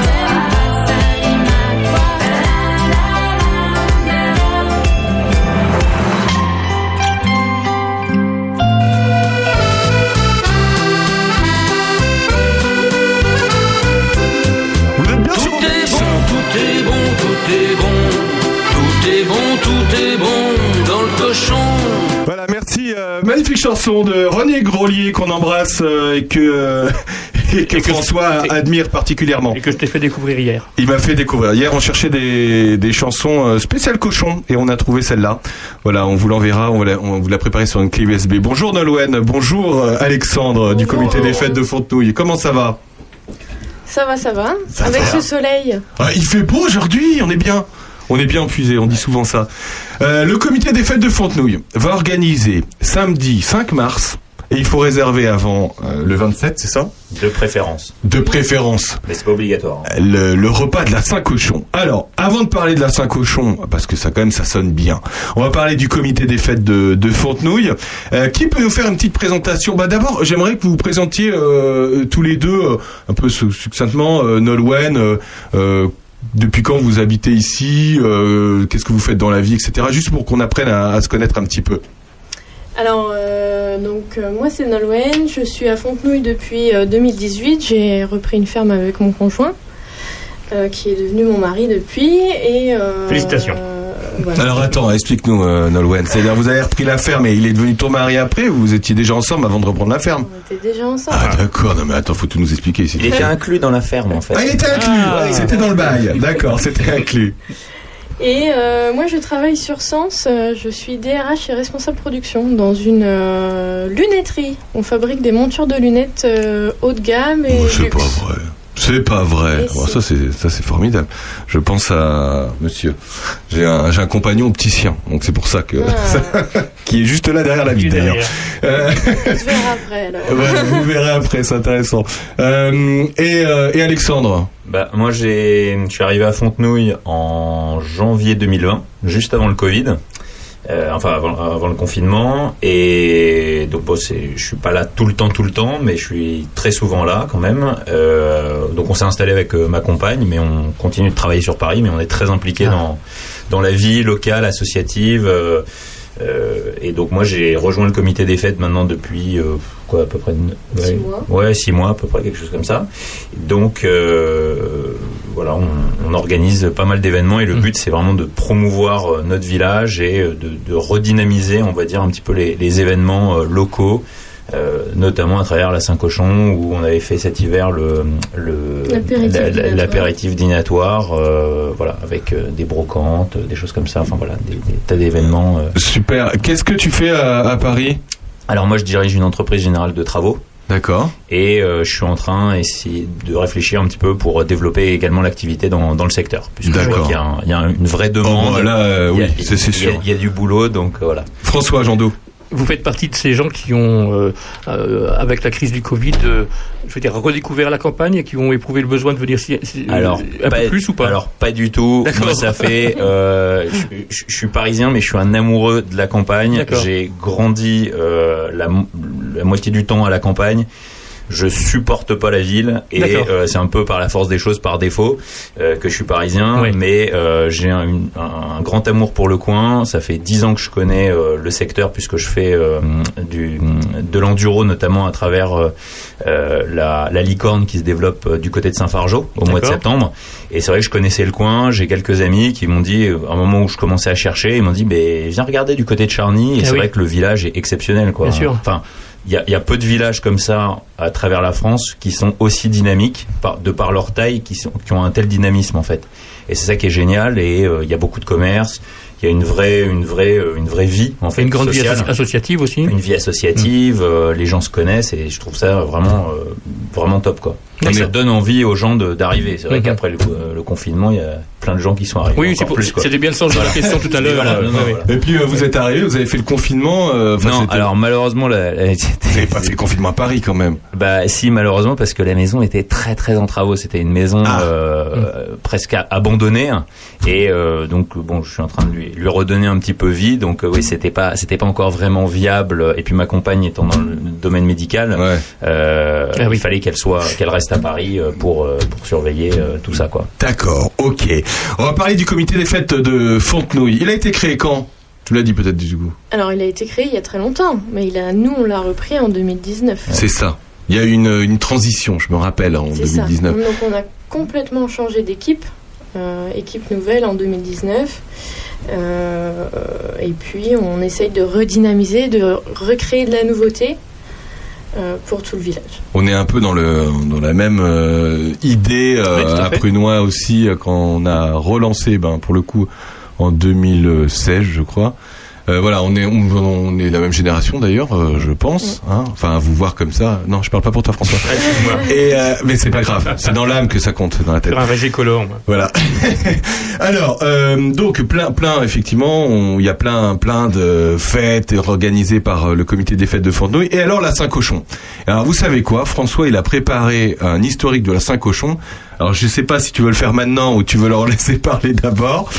Tu veux nous faire la Saint-Cochon maintenant Je vais, je vais juste en, en très très peu de mots. La Saint-Cochon, c'est une, c'est une, c'est une fête qui est traditionnelle euh, depuis très longtemps dans les campagnes françaises. Elle se déroulait en principe en février, puisque euh, on sait bien que euh, pour des mesures sanitaires, il était bien plus, bien plus aisé de, de, de tuer le cochon en février qu'en, plein mois d'août. C'est une fête, et puis c'est une fête un petit peu particulière dans le, dans le sens où elle, euh, elle illustre un petit peu le, côté pile de l'ambivalence qu'on peut avoir par rapport au cochon. On sait qu'il y, a, euh, un côté du cochon euh, qu'on n'aime pas du tout. Euh, J'entends par là, on, par- la- on peut, la saleté, tu veux dire par exemple le côté, euh, le côté sale. on aime bien le manger, mais, euh, Alors, mais on, a- trouve- on pourrait trouver qu'il est. En qu'il fait, est- c'est un petit peu ce qu'on peut définir euh, entre le porc et le cochon. C'est-à-dire que on va être, euh, on va adorer le petit cochon rose de Walt Disney, de Babe le cochon, etc., etc. Et puis il y a dans la langue française aussi tout le côté, euh, euh, par exemple, ou tu, Ah es oui. un gros, tu es un gros cochon, etc. Il y a les deux côtés et ça renvoie un petit peu. Alors, j'ai regardé ça, j'ai trouvé ça très intéressant. On va pas faire de psychanalyse ici, mais euh, en fait, le cochon, c'est un animal qui nous ressemble beaucoup, notamment anatomiquement, et il semble euh, que dans le rapport qu'on entretienne avec lui, il y a justement ce côté-là entre le côté un petit peu blanc et le côté un petit peu noir de la- de l'âme humaine, et ça se ça se retransmet beaucoup dans la considération qu'on a pour le cochon. Et la Saint-Cochon, c'est une fête justement qui va réconcilier un petit peu les hommes avec le cochon. Et le, la Saint-Cochon, elle va effacer un petit peu la vilainie du porc. Celui qu'on a, accu- qu'on a accusé pendant des centaines d'années de- d'être euh, l'incarnation du diable, notamment au Moyen-Âge, euh, qui mange, euh, disait-on, ses excréments, qui se roule dans la boue, etc. Et donc cette fête-là, elle était alors essentielle d'un point de vue alimentaire déjà, mais aussi euh, un petit peu sacramentielle pour, pour, pour l'homme euh, euh, par rapport à lui-même et au cochon. Moi, je trouve ça su- super. Le cochon, le cochon. Tout est bon, Voilà, tu- on le rappelle. Hein. tout est bon, tout est bon, tout est bon dans le cochon. Merci René. Donc la Saint-Cochon. Est-ce qu'on va bien manger à la Saint-Cochon En plus, c'est pré- c'est préparé par l'auberge de Bourgogne, c'est ça hein, en Préparé plus. par Hervé à l'auberge de Bourgogne, donc qui va cuisiner euh, dans la salle des fêtes de Fontenouille directement. Ah évidemment, évidemment. Elle est super cette salle des fêtes en plus. Elle est faite pour ça. Euh, donc, si on veut s'inscrire, on veut passer une bonne soirée, qu'est-ce qu'on mange? Qu'est-ce que voilà, Donnez-nous envie de nous inscrire euh, à la Saint-Cochon. Alors, Alexandre. en- dans le listing, faut, faut pas avoir mangé la veille. Hein. Faire de la place un petit peu. Alors, on a terrine de campagne, boudin noir maison et euh, une compotée de pommes maison. Ensuite, un petit trou normand. Ça, on fait un peu de place. Derrière, il y a la frigoulade. C'est une spécialité. On laisse un petit peu euh, découvrir. Peut- La certains- frigoulade. Peut-être entendu que parler. Certains euh, connaîtront. Euh, ensuite, on a un jambon braisé euh, maison euh, avec une petite sauce au chablis. On reste dans le local euh, avec une purée au pesto. Vu qu'on aura encore faim, derrière il reste. Oui, parce que pour l'instant, c'est un peu. oui, c'est un peu light. Ces amuse-gueules m'ont mis en bouche. Euh, voilà. Alors, il n'y aura pas de faisan. Derrière, on a le fromage, un clafoutis au mirabelle et les boissons ne sont pas comprises. Donc, il faut apporter des petites pièces euh, pour faire vivre le, le comité. D'accord. Alors attends. euh, donc là, c'est 25 euros. Donc franchement, c'est raisonnable. Il hein, n'y a, y a aucun souci. Et après, vous proposerez vous euh, du vin ou, du- Exactement. ou des boissons sans alcool. D'ailleurs, mais je sais pas si c'est. euh, si- Non, non, si vous avez ça. Vous avez pas ça à la. Fontenouille Non, on n'a pas ça. Prunois non plus. Donc euh, ça, Ah, voilà. ça tombe bien. Euh, Très bien. Euh, vous avez, vous pouvez inscrire jusqu'à combien de personnes? Jusqu'à 90 personnes. on peut- 90 personnes la salle. Est-ce que on est encore euh, là en jauge, etc. Est-ce qu'on vous a imposé des choses? La Non, mairie vous a dit bah tiens non? Tout est levé là. Tout est levé. Voilà. Tout est levé. D'ici le 5 mars, ça sera levé complètement. Et le ça, ça se trouve le masque aussi non? Je sais pas dans les Oui, événements. Qu'est-ce qu'on vous a dit euh, d'ailleurs? bah, Je crois que c'est à partir du pass. Enfin, à partir du moment de la fin du pass, je crois que c'est à la fin Passe du mois. vaccinal obligatoire, hein, de toute façon. Donc là vous allez demander le pass encore début mars, oui. Voilà. Euh, Oui, mais à partir, de- je crois que c'est, j'ai pas suivi Enfin, je crois que c'est fin mars qu'ils ouais. vont l'enlever. Apparemment, apparemment, apparemment. Mais on verra ça. si Mais on tout le pass, cas- on n'a pas de masque, c'est ça. Ouais, il y a, Ouais, il y a c'est ça, voilà, aussi. c'est ça, voilà, voilà. c'est ça, exactement. Comme dans les restaurants depuis. euh, exactement. voilà, exactement. Maintenant, euh, euh, ça arrive le contraintes. 28. Enfin, en tout cas, c'est la fin du mois, là, le 28. Pour les établissements qui euh, qui demandent le pass sanitaire, effectivement, vous pouvez enlever le masque. C'est ça que tu voulais dire, Alexandre Exactement. Voilà, Euh, très bien. La Saint-Cochon. Euh, vous avez déjà fait une Saint-Cochon, François, ou pas? Eh bien, jamais. Ah bah, c'est Jamais. l'occasion de venir. Et pourtant, il adore le cochon. Hein. Alors, j'adore le cochon. J'adore le cochon, oui. Par contre, je, voilà, je, je vais pas mettre de mauvaise ambiance, mais c'est vrai que j'ai assisté enfant à- dans une ferme à, au, La mise à mort. à la mise à mort Ah du bah, cochon. aussi, hein. Et Ouais, voilà. ouais, c'est quelque, voilà. Ah oui. Je suis content qu'il y ait des endroits un peu dédiés à ça maintenant. J'étais, euh, j'étais, j'étais, ouais, j'étais au lycée, je crois, et puis j'étais en, en région Rhône-Alpes, et effectivement, j'avais assisté à ça, et j'avais dit, oh là là, c'est quand même dur, et à chaque fois, on me disait, ouais, mais quand il est dans l'assiette, tu t'en plains pas. Mais Voilà, on est- bon, après, on- tu on peux est- rien dire après ça. hein, On est tout sûr. à fait d'accord. On est avec Alexandre et Nolwenn euh, du comité des fêtes de, euh, de Fontenouille. On se retrouve juste après Cendrillon, qui adore le cochon aussi. Voilà. À tout de suite. Cendrillon,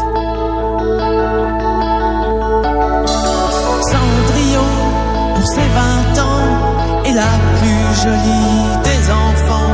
Son bel amant de prince charmant la prend sur son cheval blanc.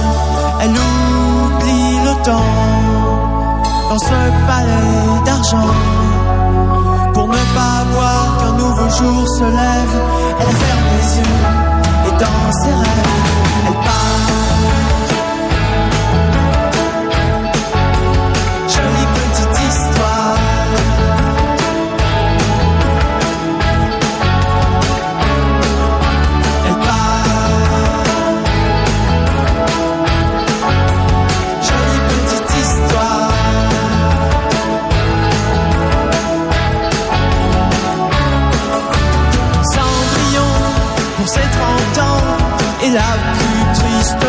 Des mamans.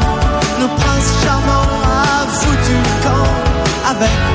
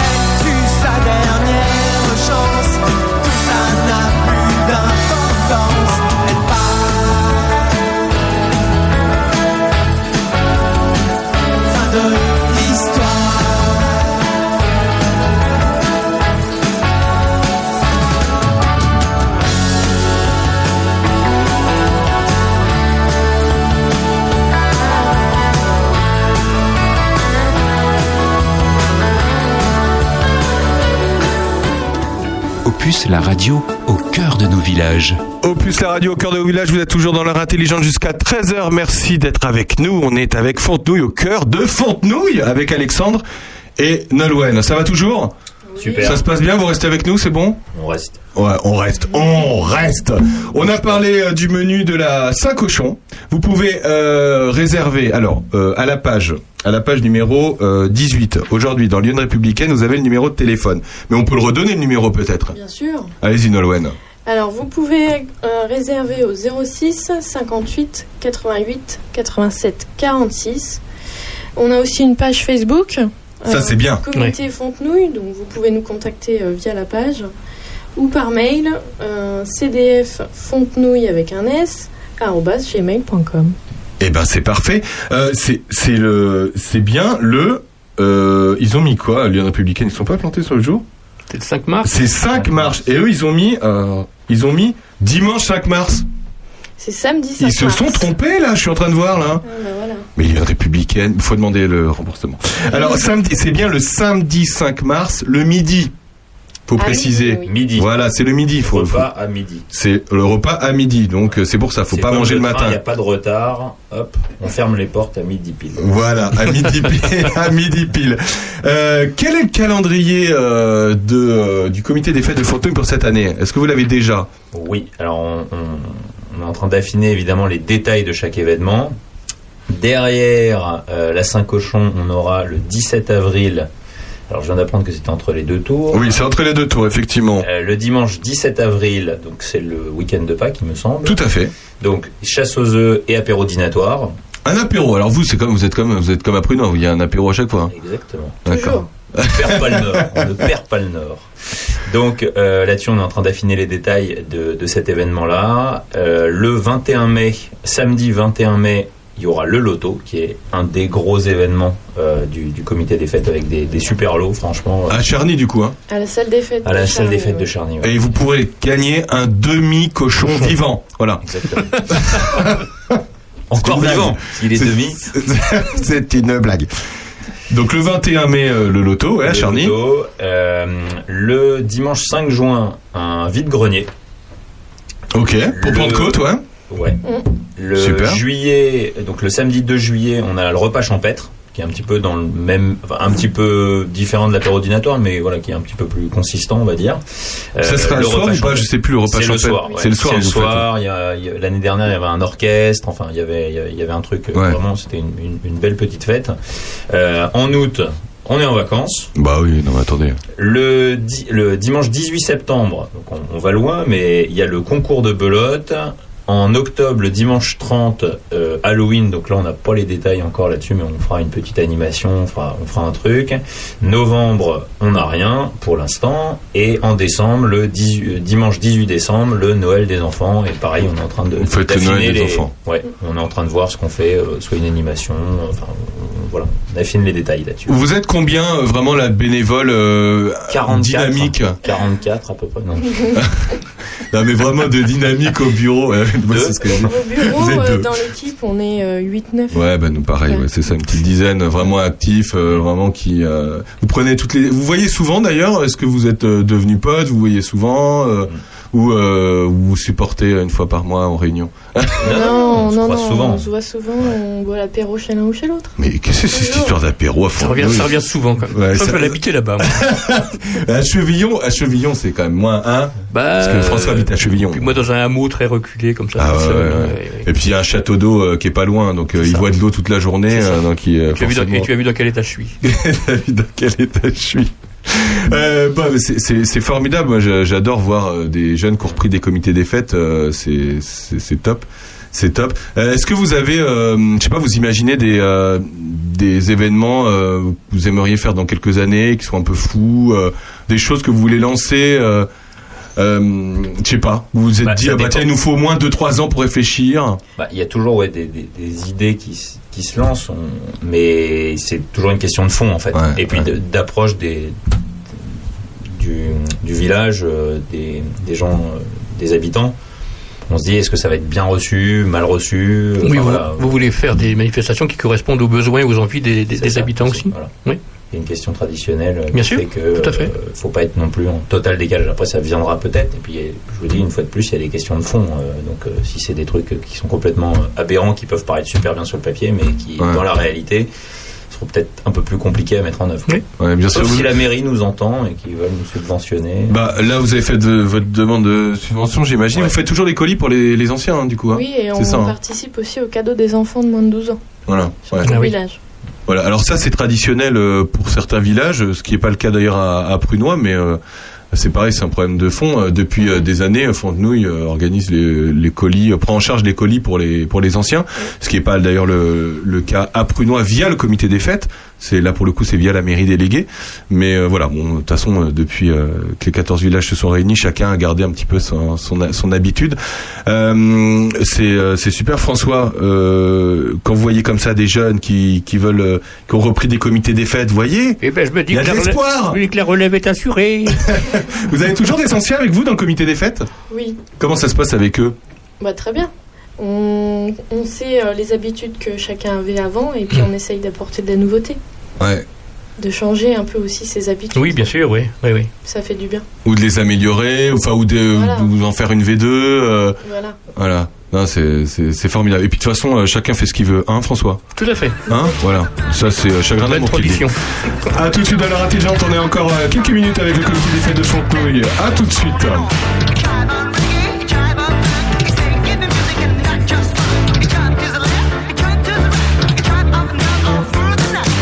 5 heures du mat, j'ai des frissons. Je claque des dents et je monte le son.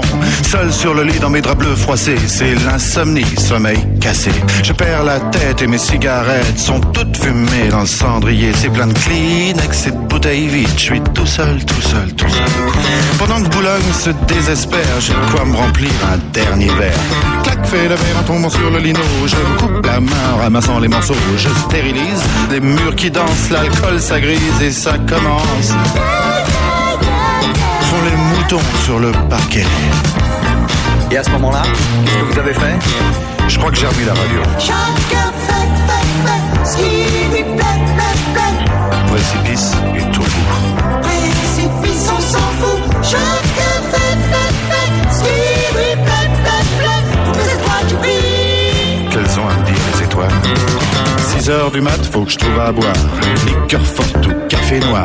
Je brûle un feu rouge, police patrouille, je serre les fesses, y a rien qui presse. 4, 5, francs maros, crie le petit chose dans le matin rouge, car mon ondine sous ses comptines. Tout près d'une poste, y a un petit bar. Je pousse la porte et je viens m'asseoir. 3, 4, patibulaire, tape le carton dans les water. Toute seule au bar, dans un coin noir, une blonde platine sirote sa fille. Elle dit champagne, je l'accompagne. Elle dit 50, je dis ça me tend. Et vous êtes rentré comment? Dans ma voiture. Ah, il y avait toujours ma mère à la radio. Que de pression dans les bars.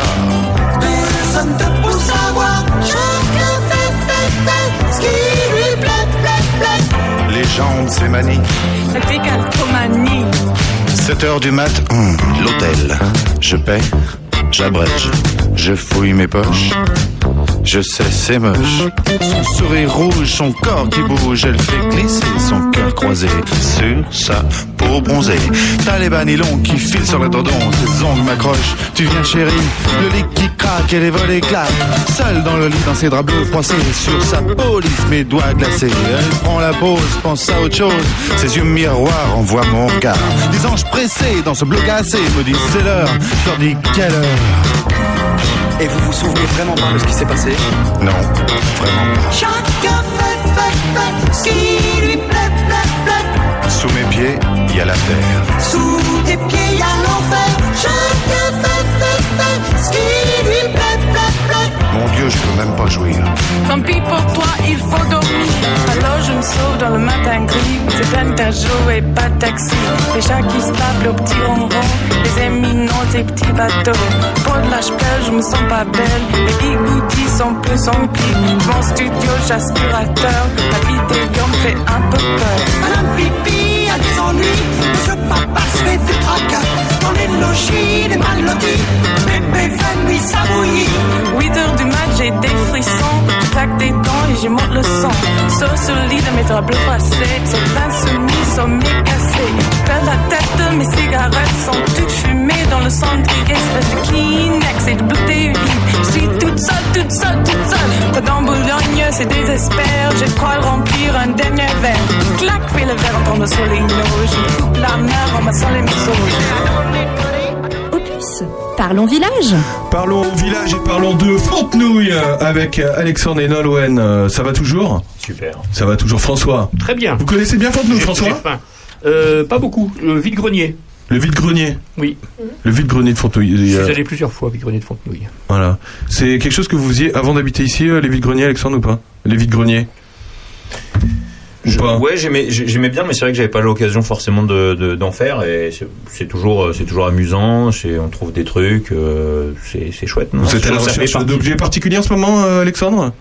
Non, pas vraiment. pas particulièrement. Pas particulièrement. Parce que euh, si vous avez des santons, si vous trouvez, alors ça c'est avec François qu'il faut voir. hein. Euh, François est un collectionneur de santons. Oui. Les petits, euh, les petits personnages. Voilà. Il veut pas trop De parler. Noël. De Ah, Noël. de Noël. Voilà. Mm. Il fait aussi euh, des tours Eiffel en allumettes. Mais ça, il le, mais ça, il le dit moins. voulez en parler euh, mercredi Bah, je, soir je suis invité, dîner. je, suis invité à certains dîners pour en parler, je suis content. Voilà, il fait des dîners mondains mais épuisé. Il fait des dîners, il parle de, il parle de tout ça. Euh, et ben écoute, c'est formidable. Merci d'avoir été avec nous. On va pouvoir se quitter. Il est quelle heure? Il est midi 23. Ça, et c'est- et c'est l'heure intelligente au fait. Hein. Donc on n'a pas pris l'apéro là ensemble, mais euh, mais on aurait pu. Prochaine fois. Parce que généralement quand on prend l'apéro, euh, après ça se passe mal. hein. et puis les gens l'entendent euh, dans leur poste. Vous voyez ce que je veux dire? Nolwenn et Alexandre, merci d'avoir été avec Merci. nous. Merci beaucoup. C'était cool de vous avoir. On se retrouve donc le samedi 5. C'est le samedi, il y en a pas Eh week-end. Le samedi 5 mars pour la Saint-Cochon. Ça se passe à midi. Il faut réserver avant le 27 s'il vous plaît. Hein, voilà, on va bien manger, on va s'amuser aussi. Vous avez entendu euh, Nolwenn et Alexandre. C'est pas les derniers pour la rigolade. Surtout Alexandre, je sens. Hein Euh, au fait, vos compagnes et compagnons, euh, ils bossent avec vous euh, Enfin, ils bossent avec vous, je dirais, ils sont bénévoles dans la sauce, au fait Oui. Et Non, vous pas- êtes Pas de mon côté. Pas de ton côté. Mais monsieur, oui. Ah oui. Ah, monsieur, oui. Il n'a pas le choix. Il n'a pas le choix. Et, et d'ailleurs, au fait, on n'a pas dit. Qui, qui, euh, qui s'occupe de quoi pendant la soirée, Alexandre? La buvette Ça dépend, franchement, les, les, les On rôles. essaye de euh, tourner, hein. ouais, Ah, vous tournez tourne. Ouais, franchement, on tourne. ouais. D'accord, et vous n'avez pas des, des rôles c'est mieux pour la réputation. Pour la réputation. bon, en tout cas, merci beaucoup d'avoir été avec nous. Merci à et vous. puis, euh, bah, à la prochaine. Allez à la Saint-Cochon le, le, le 5 mars. Ça va être, euh, ça va être très sympa. On espère qu'il fera beau. De toute façon, même s'il fait pas beau, c'est un salle des fêtes. Donc, tout va bien. Voilà. À bientôt, en tout À cas. bientôt. Merci. Salut. Merci beaucoup. Bon week-end. Merci à vous. Ah, Vous êtes toujours dans l'heure intelligente avec nous jusqu'à 13h. On attend Bernard qui va s'installer. Les infos du coin dans un moment? À tout de suite.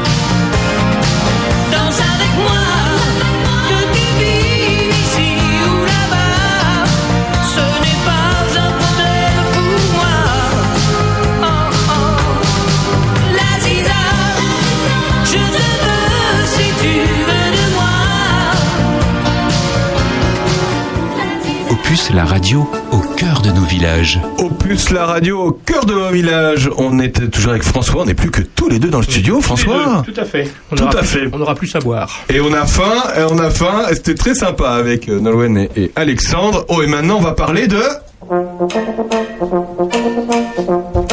C'est Ginette Garcin.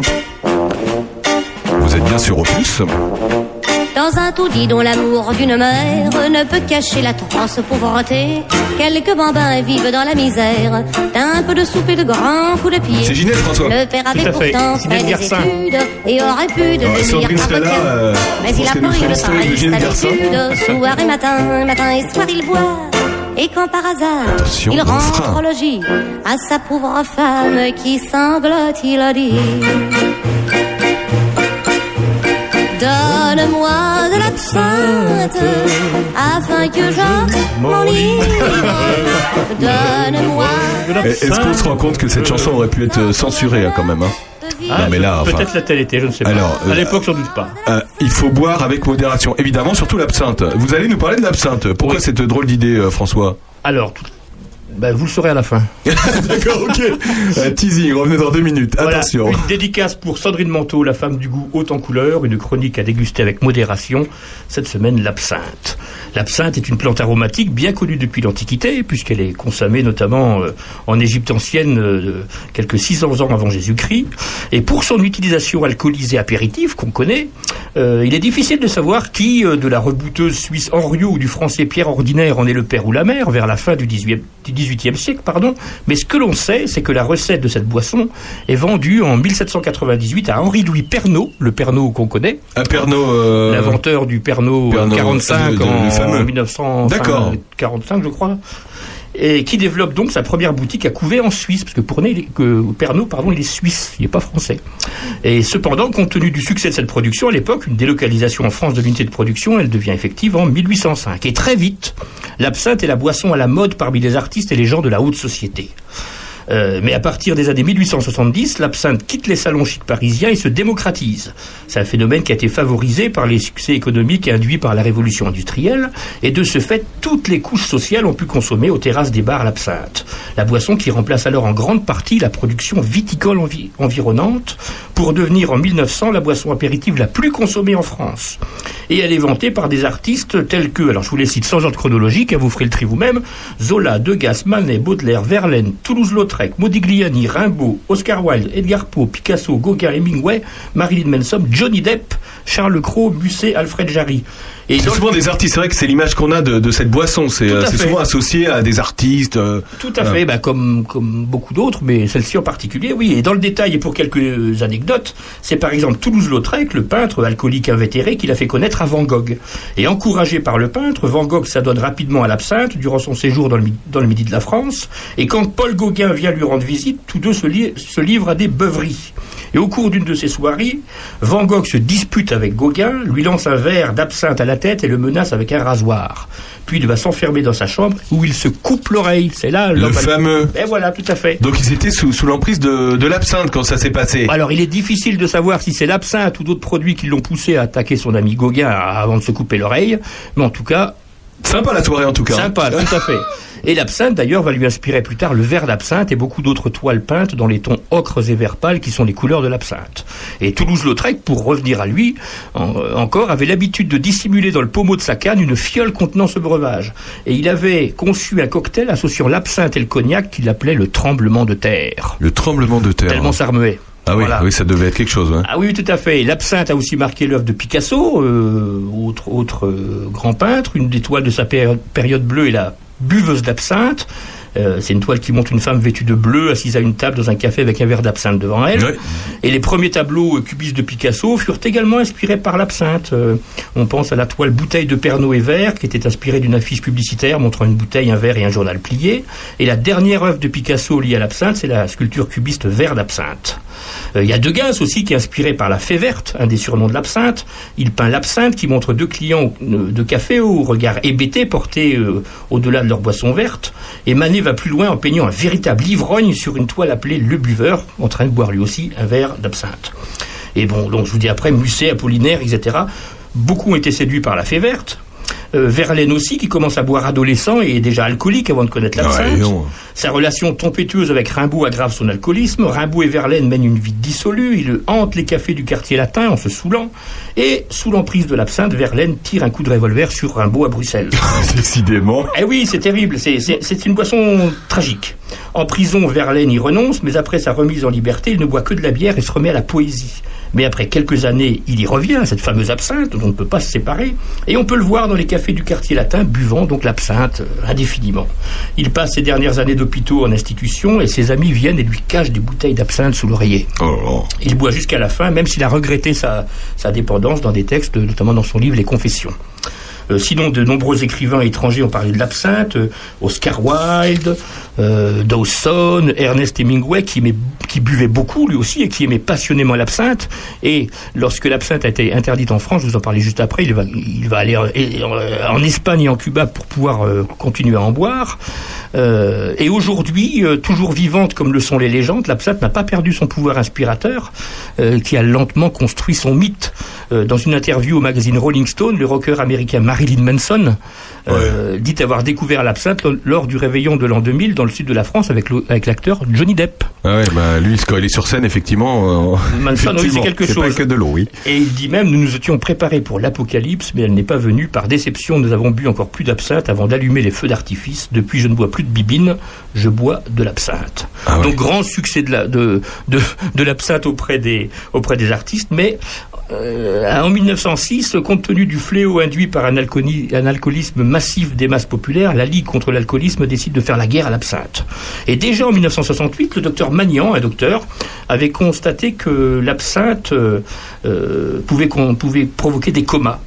Euh, cet élément a très progressivement alerté la, commu- la communauté scientifique et en parallèle, une substance contenue dans l'absinthe a été identifiée et reconnue comme étant à l'origine de l'altération des facultés men- mentales chez ces buveurs, ces consommateurs, c'est la tuyonne. La tuyonne La tuyonne. D'accord. Et alors, très à l'écoute du peuple, Clémenceau diligente une étude dans les asiles d'aliénés pour évaluer les ravages induits par l'absinthe, enquête qui ne sera pas très contributive, mais accusé de provoquer de graves intoxications, combattu par les ligues anti-alcooliques le gouvernement et c'est beaucoup et les, et les pardon les viticulteurs parce que du coup les gens buvaient beaucoup moins de vin et beaucoup plus d'absinthe. L'absinthe rend les armes en 1915, date à laquelle elle est déclarée illégale en France tant au niveau de sa production que de sa consommation, euh, car la volonté de lutter contre les alcools forts est forte. Euh, Et ça a fonctionné quand même un peu. Alors, Ouais. ça a fonctionné. On ne sait pas trop. Tout ce qu'on sait, c'est que la maison Pernod en deuil se rabat alors sur la boisson anisée qui fera son succès. Un Pernod qui commercialisait l'absinthe se lance ben, dans le Pernod, etc. plus tard. Euh, et donc, cette interdiction va durer jusqu'au- jusqu'en 1988, où un décret euh, promulgué par Michel Rocard, pas Michel Ricard, hein, attention, euh, permet, de nou- permet de nouveau sa commercialisation avec une concentration en tuyonne fixée à 35 mg par litre. Ah ouais. Mais en 2005, nouveau rebondissement dans l'histoire, la médecine est revenue sur les fausses analyses de l'époque en expliquant que s'il y avait eu du lobbying, qu'il y avait eu pardon du lobbying et que l'absinthe et la tuyonne n'étaient pas si dangereuses que ça en fait. Finalement, c'était plutôt les hauts degrés d'alcool qui étaient à proscrire. Euh, notez encore que l'absinthe est le seul alcool qui a donné son nom à une forme d'alcoolisme, l'absinthisme. Ouais. Euh, qui ne venait donc pas forcément des molécules constituant- constituantes qu'on retrouve à l'intérieur, cette fameuse tuyonne, mais plutôt d'un abus d'alcool fort. Et pour terminer, deux, trois petites choses rigolotes. Sachez que sous l'Empire romain, l'absinthium, la mer à boire, était servi aux vainqueurs des courses de chars pour leur rappeler que même la gloire possède sa part d'amertume, parce qu'il y a une part d'amertume dans le goût de l'absinthe. Ouais. Euh, jamais goûté, je sais même pas à quoi ça ressemble. et enfin, vraiment pour terminer, pour vous dire que c'est vraiment une chronique euh, à consommer avec modération, nous sommes aujourd'hui le 19 février, date que les, pataphysi- les pataphysiciens fidèles à Alfred Jarry, grand buveur d'absinthe devant l'éternel, fêtent dans le calendrier pataphysique, et le 19 février, il buvait beaucoup d'absinthe, ce pauvre Alfred Jarry, ça, l'a un petit- ça lui a un petit peu remué les ménages, et le 19 février, il l'appelait Gueule, fête suprême carte de sainte marmelade inspirée. Donc n'abusons donc pas de l'absinthe comme de toute chose, car non, monsieur Bernard de Clairvaux, la mesure de l'amour n'est pas d'aimer sans mesure. Euh, et vous trouverez en toute dernière conclusion, je vais faire un peu de publicité, une référence d'absinthe très intéressante au ciel de Charny. Au ciel de Charny qui propose une bouteille d'absinthe très très sympa. euh, elle propose également les verres adaptés et les cuillères à sucre. Parce que l'absinthe se consomme d'une- façon un peu particulière. Il y a tout un rituel qui est très intéressant. D'accord. Bah, il faudra que vous nous expliquiez ce, ce, ce rituel. Eh ben, je- C'est Ginette. Afin que je Ah oui. Merci François. À boire avec modération, vous avez bien fait de. À voir avec modération, mais avec plaisir. Mais avec plaisir. Bernard Lecomte nous a rejoint. Salut Bernard. Salut, dès qu'on parle de Saint-Bernard, moi j'arrive. bah oui, c'est ça. Parce que euh, Saint-Bernard, avec son, son verre d'absinthe, il sera là avec nous dans quelques instants pour nous parler de la campagne, euh, évidemment, présidentielle. On, suit, on l'a su avec lui depuis le début sur Opus. On se retrouve juste après Marina Kay et le chœur gospel de Paris. C'est tout nouveau, ça vient de sortir. et c'est déjà sur Opus. À tout de suite.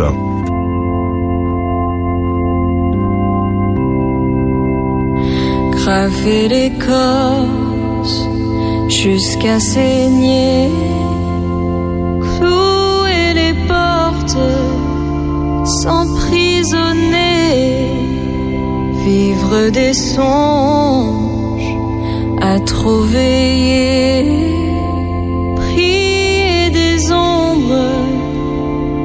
tant marcher. J'ai beau me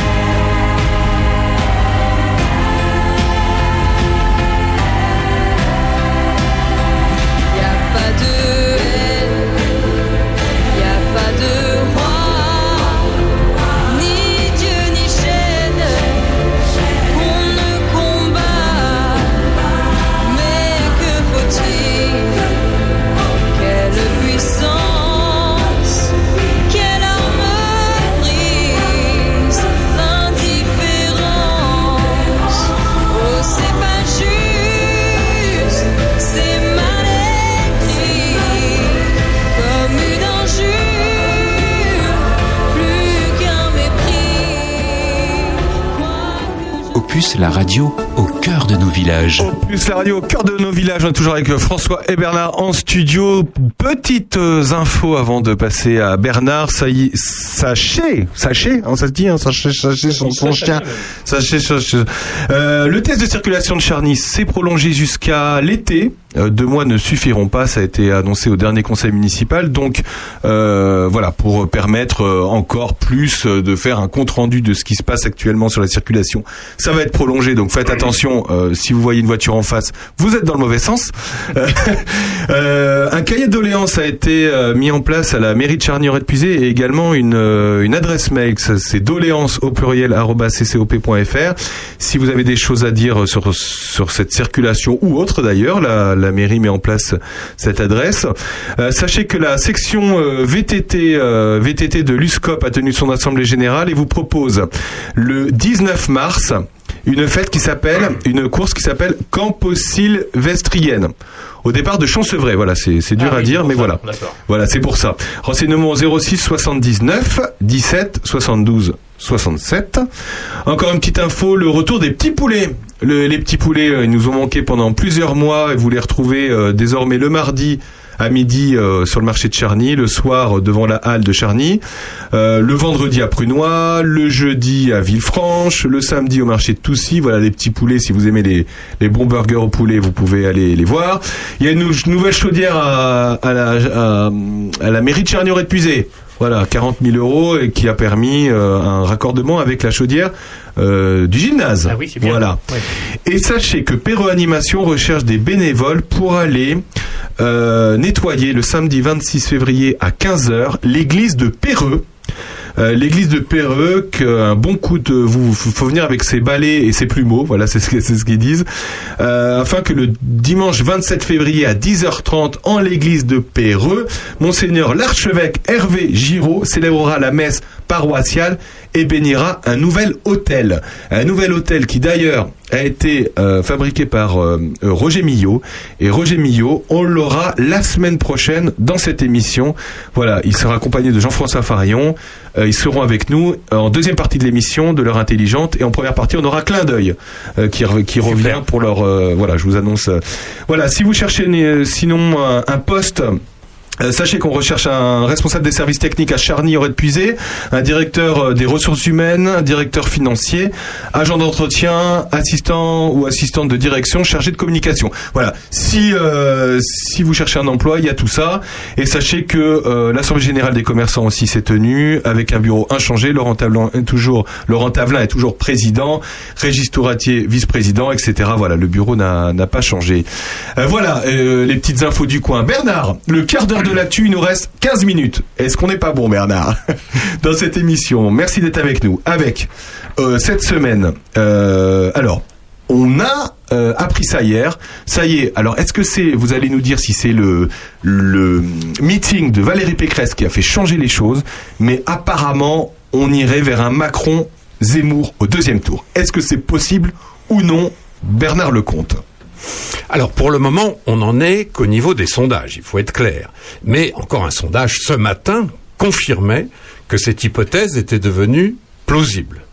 Alors il ne faut pas s'étonner beaucoup non plus euh, du fait que Zemmour arrive dans, le petit trio de candidats possibles au deuxième tour, parce que tout simplement, Éric Zemmour, depuis la mi-septembre, n'a pas arrêté de monter dans les sondages.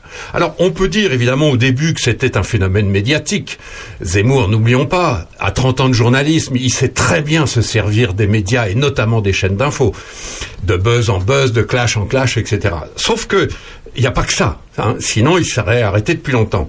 Il y a le fait que, au fond, dans cette campagne qui ennuie à peu près tout le monde, tout le monde est d'accord pour dire que, voilà, tant que Macron n'est pas là, mais on y reviendra tout à l'heure, euh, tant que Macron n'est pas là, on s'ennuie parce que, voilà, on les connaît déjà. C'est vrai que Éric Zemmour est le seul nouveau, c'est la seule nouveauté dans cette dans ce cadre présidentiel.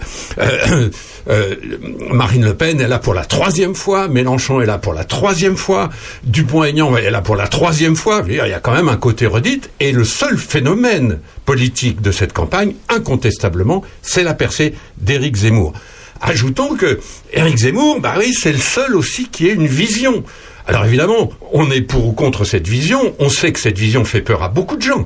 On voit bien, là aussi dans les sondages, qu'il y a une grande majorité de gens qui ne veulent d'Éric Zemmour à aucun prix.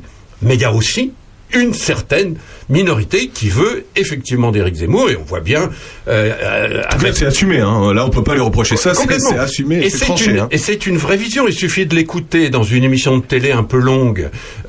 en ce moment, on a ce- ce- cette possibilité de temps en temps sur BFM, sur la 2, etc. Il y a des émissions un peu longues où on voit vraiment le, le- euh, la, et, et la personnalité et le programme du candidat.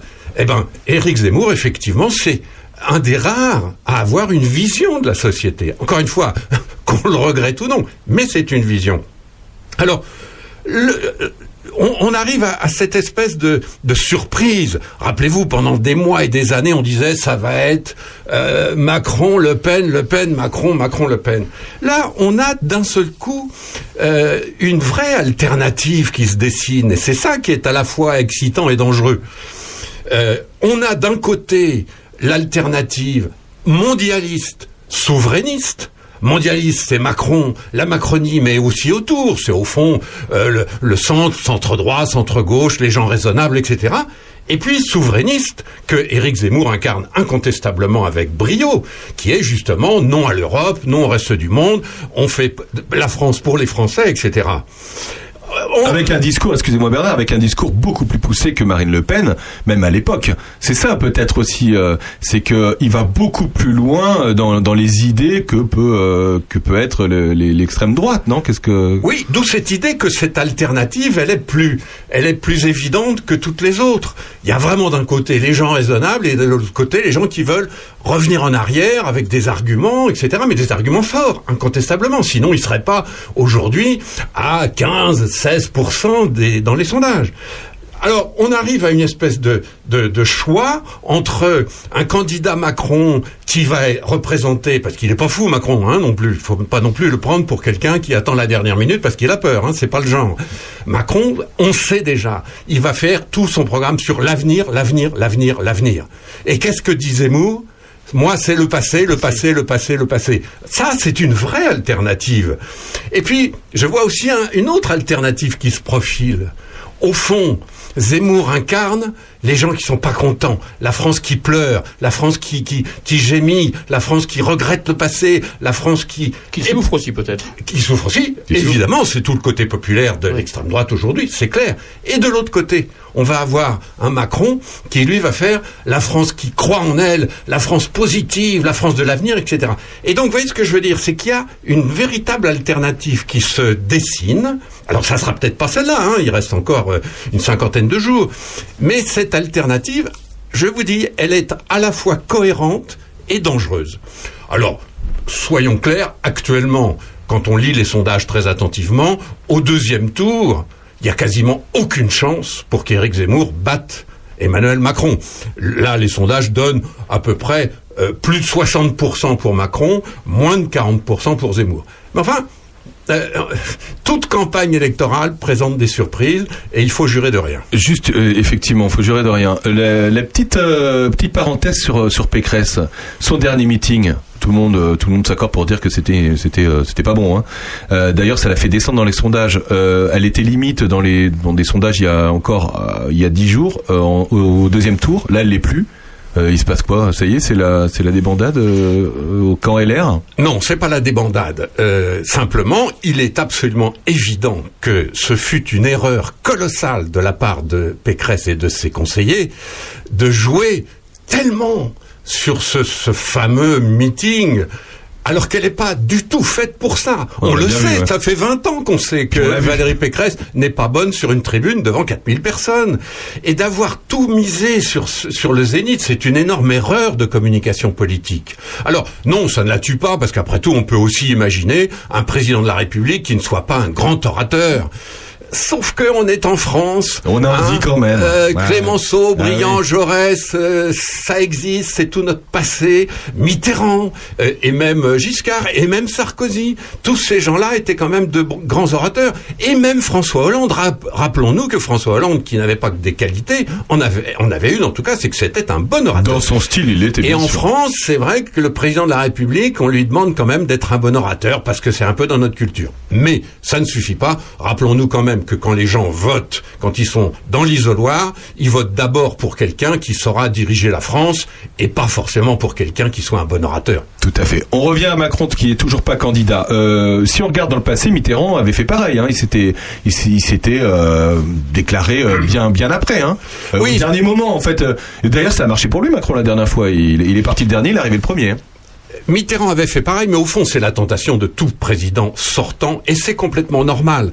Parce que le président sortant, d'abord, il vient d'accumuler pendant les cinq ans, ou naguère pendant les sept ans de son mandat, énormément d'expérience. Donc, c'est incontestablement le meilleur sur les dossiers en cours. Le président sortant, il a les ministères, il a l'administration, il a les services secrets s'il le faut. Donc c'est forcément le mieux informé. et puis c'est ce qu'il peut faire ou pas pour la suite. Voilà. Ouais. Donc plus tard il démarre et plus il pense qu'il va écraser ses adversaires. Ça c'est normal. Mais il y a aussi des raisons. C'est-à-dire qu'aujourd'hui, Emmanuel Macron, à la tête d'un pays qui n'est pas n'importe quel pays, la France, il est au premier rang sur l'affaire de l'Ukraine, au premier rang sur l'affaire du Mali. Et personne ne peut lui reprocher d'être actif sur l'affaire de l'Ukraine et sur l'affaire du Mali. Donc, euh, il, a, il a vraiment des- des, des raisons, quoi cette, espèce d'ambiguïté, il va le conforter pendant un certain temps. Sauf que d'abord, à partir du 4 mars, il faudra quand même qu'il s'y mette. Et puis, euh, je crois aussi que les Français ont envie de- d'entendre ce qu'il a à dire sur l'avenir. Pourquoi le 4 mars, vous nous rappelez? Ben Parce que c'est le 4 mars qu'on va apprendre qui est candidat, qui ne l'est pas, qui a eu ses signatures, etc. Euh, ça ne veut pas dire qu'il fera campagne à partir du 4 mars. On peut aussi imaginer Emmanuel Macron commencer sa campagne fin mars. Ça n'est pas absurde. 15 Euh, jours, Sauf quoi. que, voilà, une fois que les candidats seront officiels, il faudra bien quand même qu'il accepte de- de- quelques débats, etc. quelques Bah oui, voilà, parce sûr. que sinon, je crois tout simplement que les électeurs vont lui en vouloir. oui, bien sûr. François. Oui, juste une petite question. Je me, je m'interroge sur le fait que donc voilà, Emmanuel Macron a, a géré la situation en Ukraine et au Mali. Et concernant l'Ukraine, je me dis, il met tellement de, il met tellement du sien pour euh, en voyant Poutine, Zelensky, etc. Et puis Scholz, je crois de mémoire. Euh, Est-ce que euh, il ne joue pas gros en tentant de vraiment préserver cette paix à laquelle on tient tous. Et, et si Poutine y va en fait, est-ce que est-ce qu'il ne risque pas de perdre en crédibilité ou en qu'est-ce que vous en pensez Alors moi je crois qu'il y a effectivement un vrai risque parce que un président de la France qui monte comme ça sur la scène Mm. internationale, qui est très très occupé par les deux grands, c'est-à-dire dans cette affaire la Russie et l'OTAN. Euh, la Russie et l'OTAN n'ont aucune envie de laisser place aux Européens, euh, anglais, allemands, français, quels qu'ils soient. hein. C'est les deux grands qui rejouent euh, le scénario de la guerre froide. Et donc euh, Macron a en effet pris un risque en essayant de dire attendez, il n'y a pas que les deux grands, il y a aussi les Européens. Et moi, président de la France, euh, la France euh, euh, présente au Conseil de sécurité de l'ONU, disposant de l'arme atomique, ayant une véritable armée, etc. C'est pas rien la France dans cette affaire. Et puis la France qui actuellement préside le Conseil de l'Union européenne, c'est pas rien non plus. Donc je crois qu'on lui aurait reproché de ne pas le faire. Donc il a eu raison, mais il a pris des risques. Aujourd'hui, honnêtement, il a plutôt réussi son opération parce qu'il a réussi en effet à faire que les Européens comptent dans ce débat et que tant M. Biden que M. Poutine reçoivent et discutent avec des Européens. Donc ça, c'est incontestablement euh, à, l'avantage de Macron. Et si par hasard ça dérape, ce qui n'est pas exclu en ce moment, on voit bien que la tension continue de monter, on ne pourra pas lui reprocher d'avoir essayé ça. Hmm. Euh, il nous reste 5 minutes euh, d'émission. Euh, Bernard, est-ce que euh, vous voulez bien qu'on parle du phénomène Roussel, le candidat du Parti communiste? On n'en a pas parlé depuis le début. Et c'est quelqu'un qu'on est en train de voir, hum, voilà, qui, qui fait parler de lui de par ses interventions, ce qu'il raconte, etc. Le Parti communiste est de retour? Alors c'est vrai que le Parti communiste français avait disparu, pratiquement, quoi, à part quelques élus locaux euh, euh, et quelques intellectuels ici ou là. Mais euh, le Parti communiste avait disparu. Il faut rappeler quand même que le Parti communiste français, il est né en 1920. euh, quand, il quand une partie des socialistes français ont adhéré au Parti communiste bolchevique. Hein, c'est une conséquence de la révolution bolchevique. Donc on est déjà du côté de la Russie hein, à cette époque-là. Et euh, en 1920, donc il y a le fameux congrès de Tours où les socialistes de la SFIO vont faire petit à petit euh, le Parti socialiste d'aujourd'hui, et puis les socialistes de la FSIC, c'est-à-dire de, de la- de l'international communiste, vont devenir le Parti communiste. Bon, avec beaucoup d'autres partis euh, en Europe.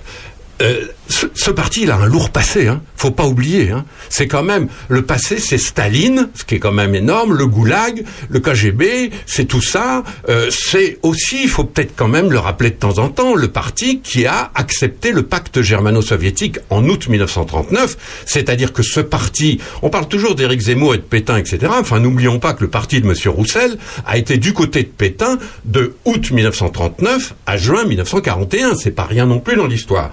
Alors maintenant, c'est vrai qu'on a un gars qui qu'on connaissait pas, sauf ses, amis élus du coin, qui est sympa, euh, qui est patriote. Euh, qui n'hésite pas à prendre des vraies décisions, par exemple le nucléaire, incontestablement, là, voilà, on a quelqu'un de gauche qui dit oui, mais le nucléaire, c'est indispensable, donc moi je suis pour le nucléaire.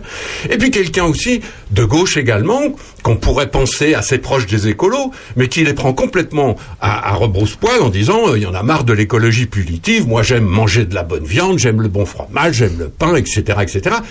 Et tout ça forme une espèce de, gang un peu étrange, mais plutôt sympathique et en tout cas populaire. Et c'est ça la, la clé de Roussel. Il est resté proche du, du peuple. Alors, n'oublions pas son programme. Hein. Le programme du Parti communiste, c'est quand même l'élimination du capitalisme. Hein. Faut Ouais, pas oublier ça. compris. Ben ça, ça reste. Ça reste hein. François, tu voulais dire quelque chose? Il nous reste deux minutes. Oui, juste une petite, une petite saillie euh, verbale. Euh, oui, on avait, la- on avait un petit peu marre de la gauche caviar et euh, la gauche barbecue est de retour. C'est à peu- c'est à peu près ça, non pour, euh, Vous pensez qu'il va, il va, il va prendre euh, du, enfin, il va prendre dans les sondages. euh, Est-ce que c'est quelqu'un qui peut, euh, qui peut peser à gauche? Parce que à gauche, euh, il y a plus grand monde. Alors on voit qu'il monte déjà par rapport au score du Parti communiste. Le Parti communiste aujourd'hui c'est à peu près 1% quoi globalement.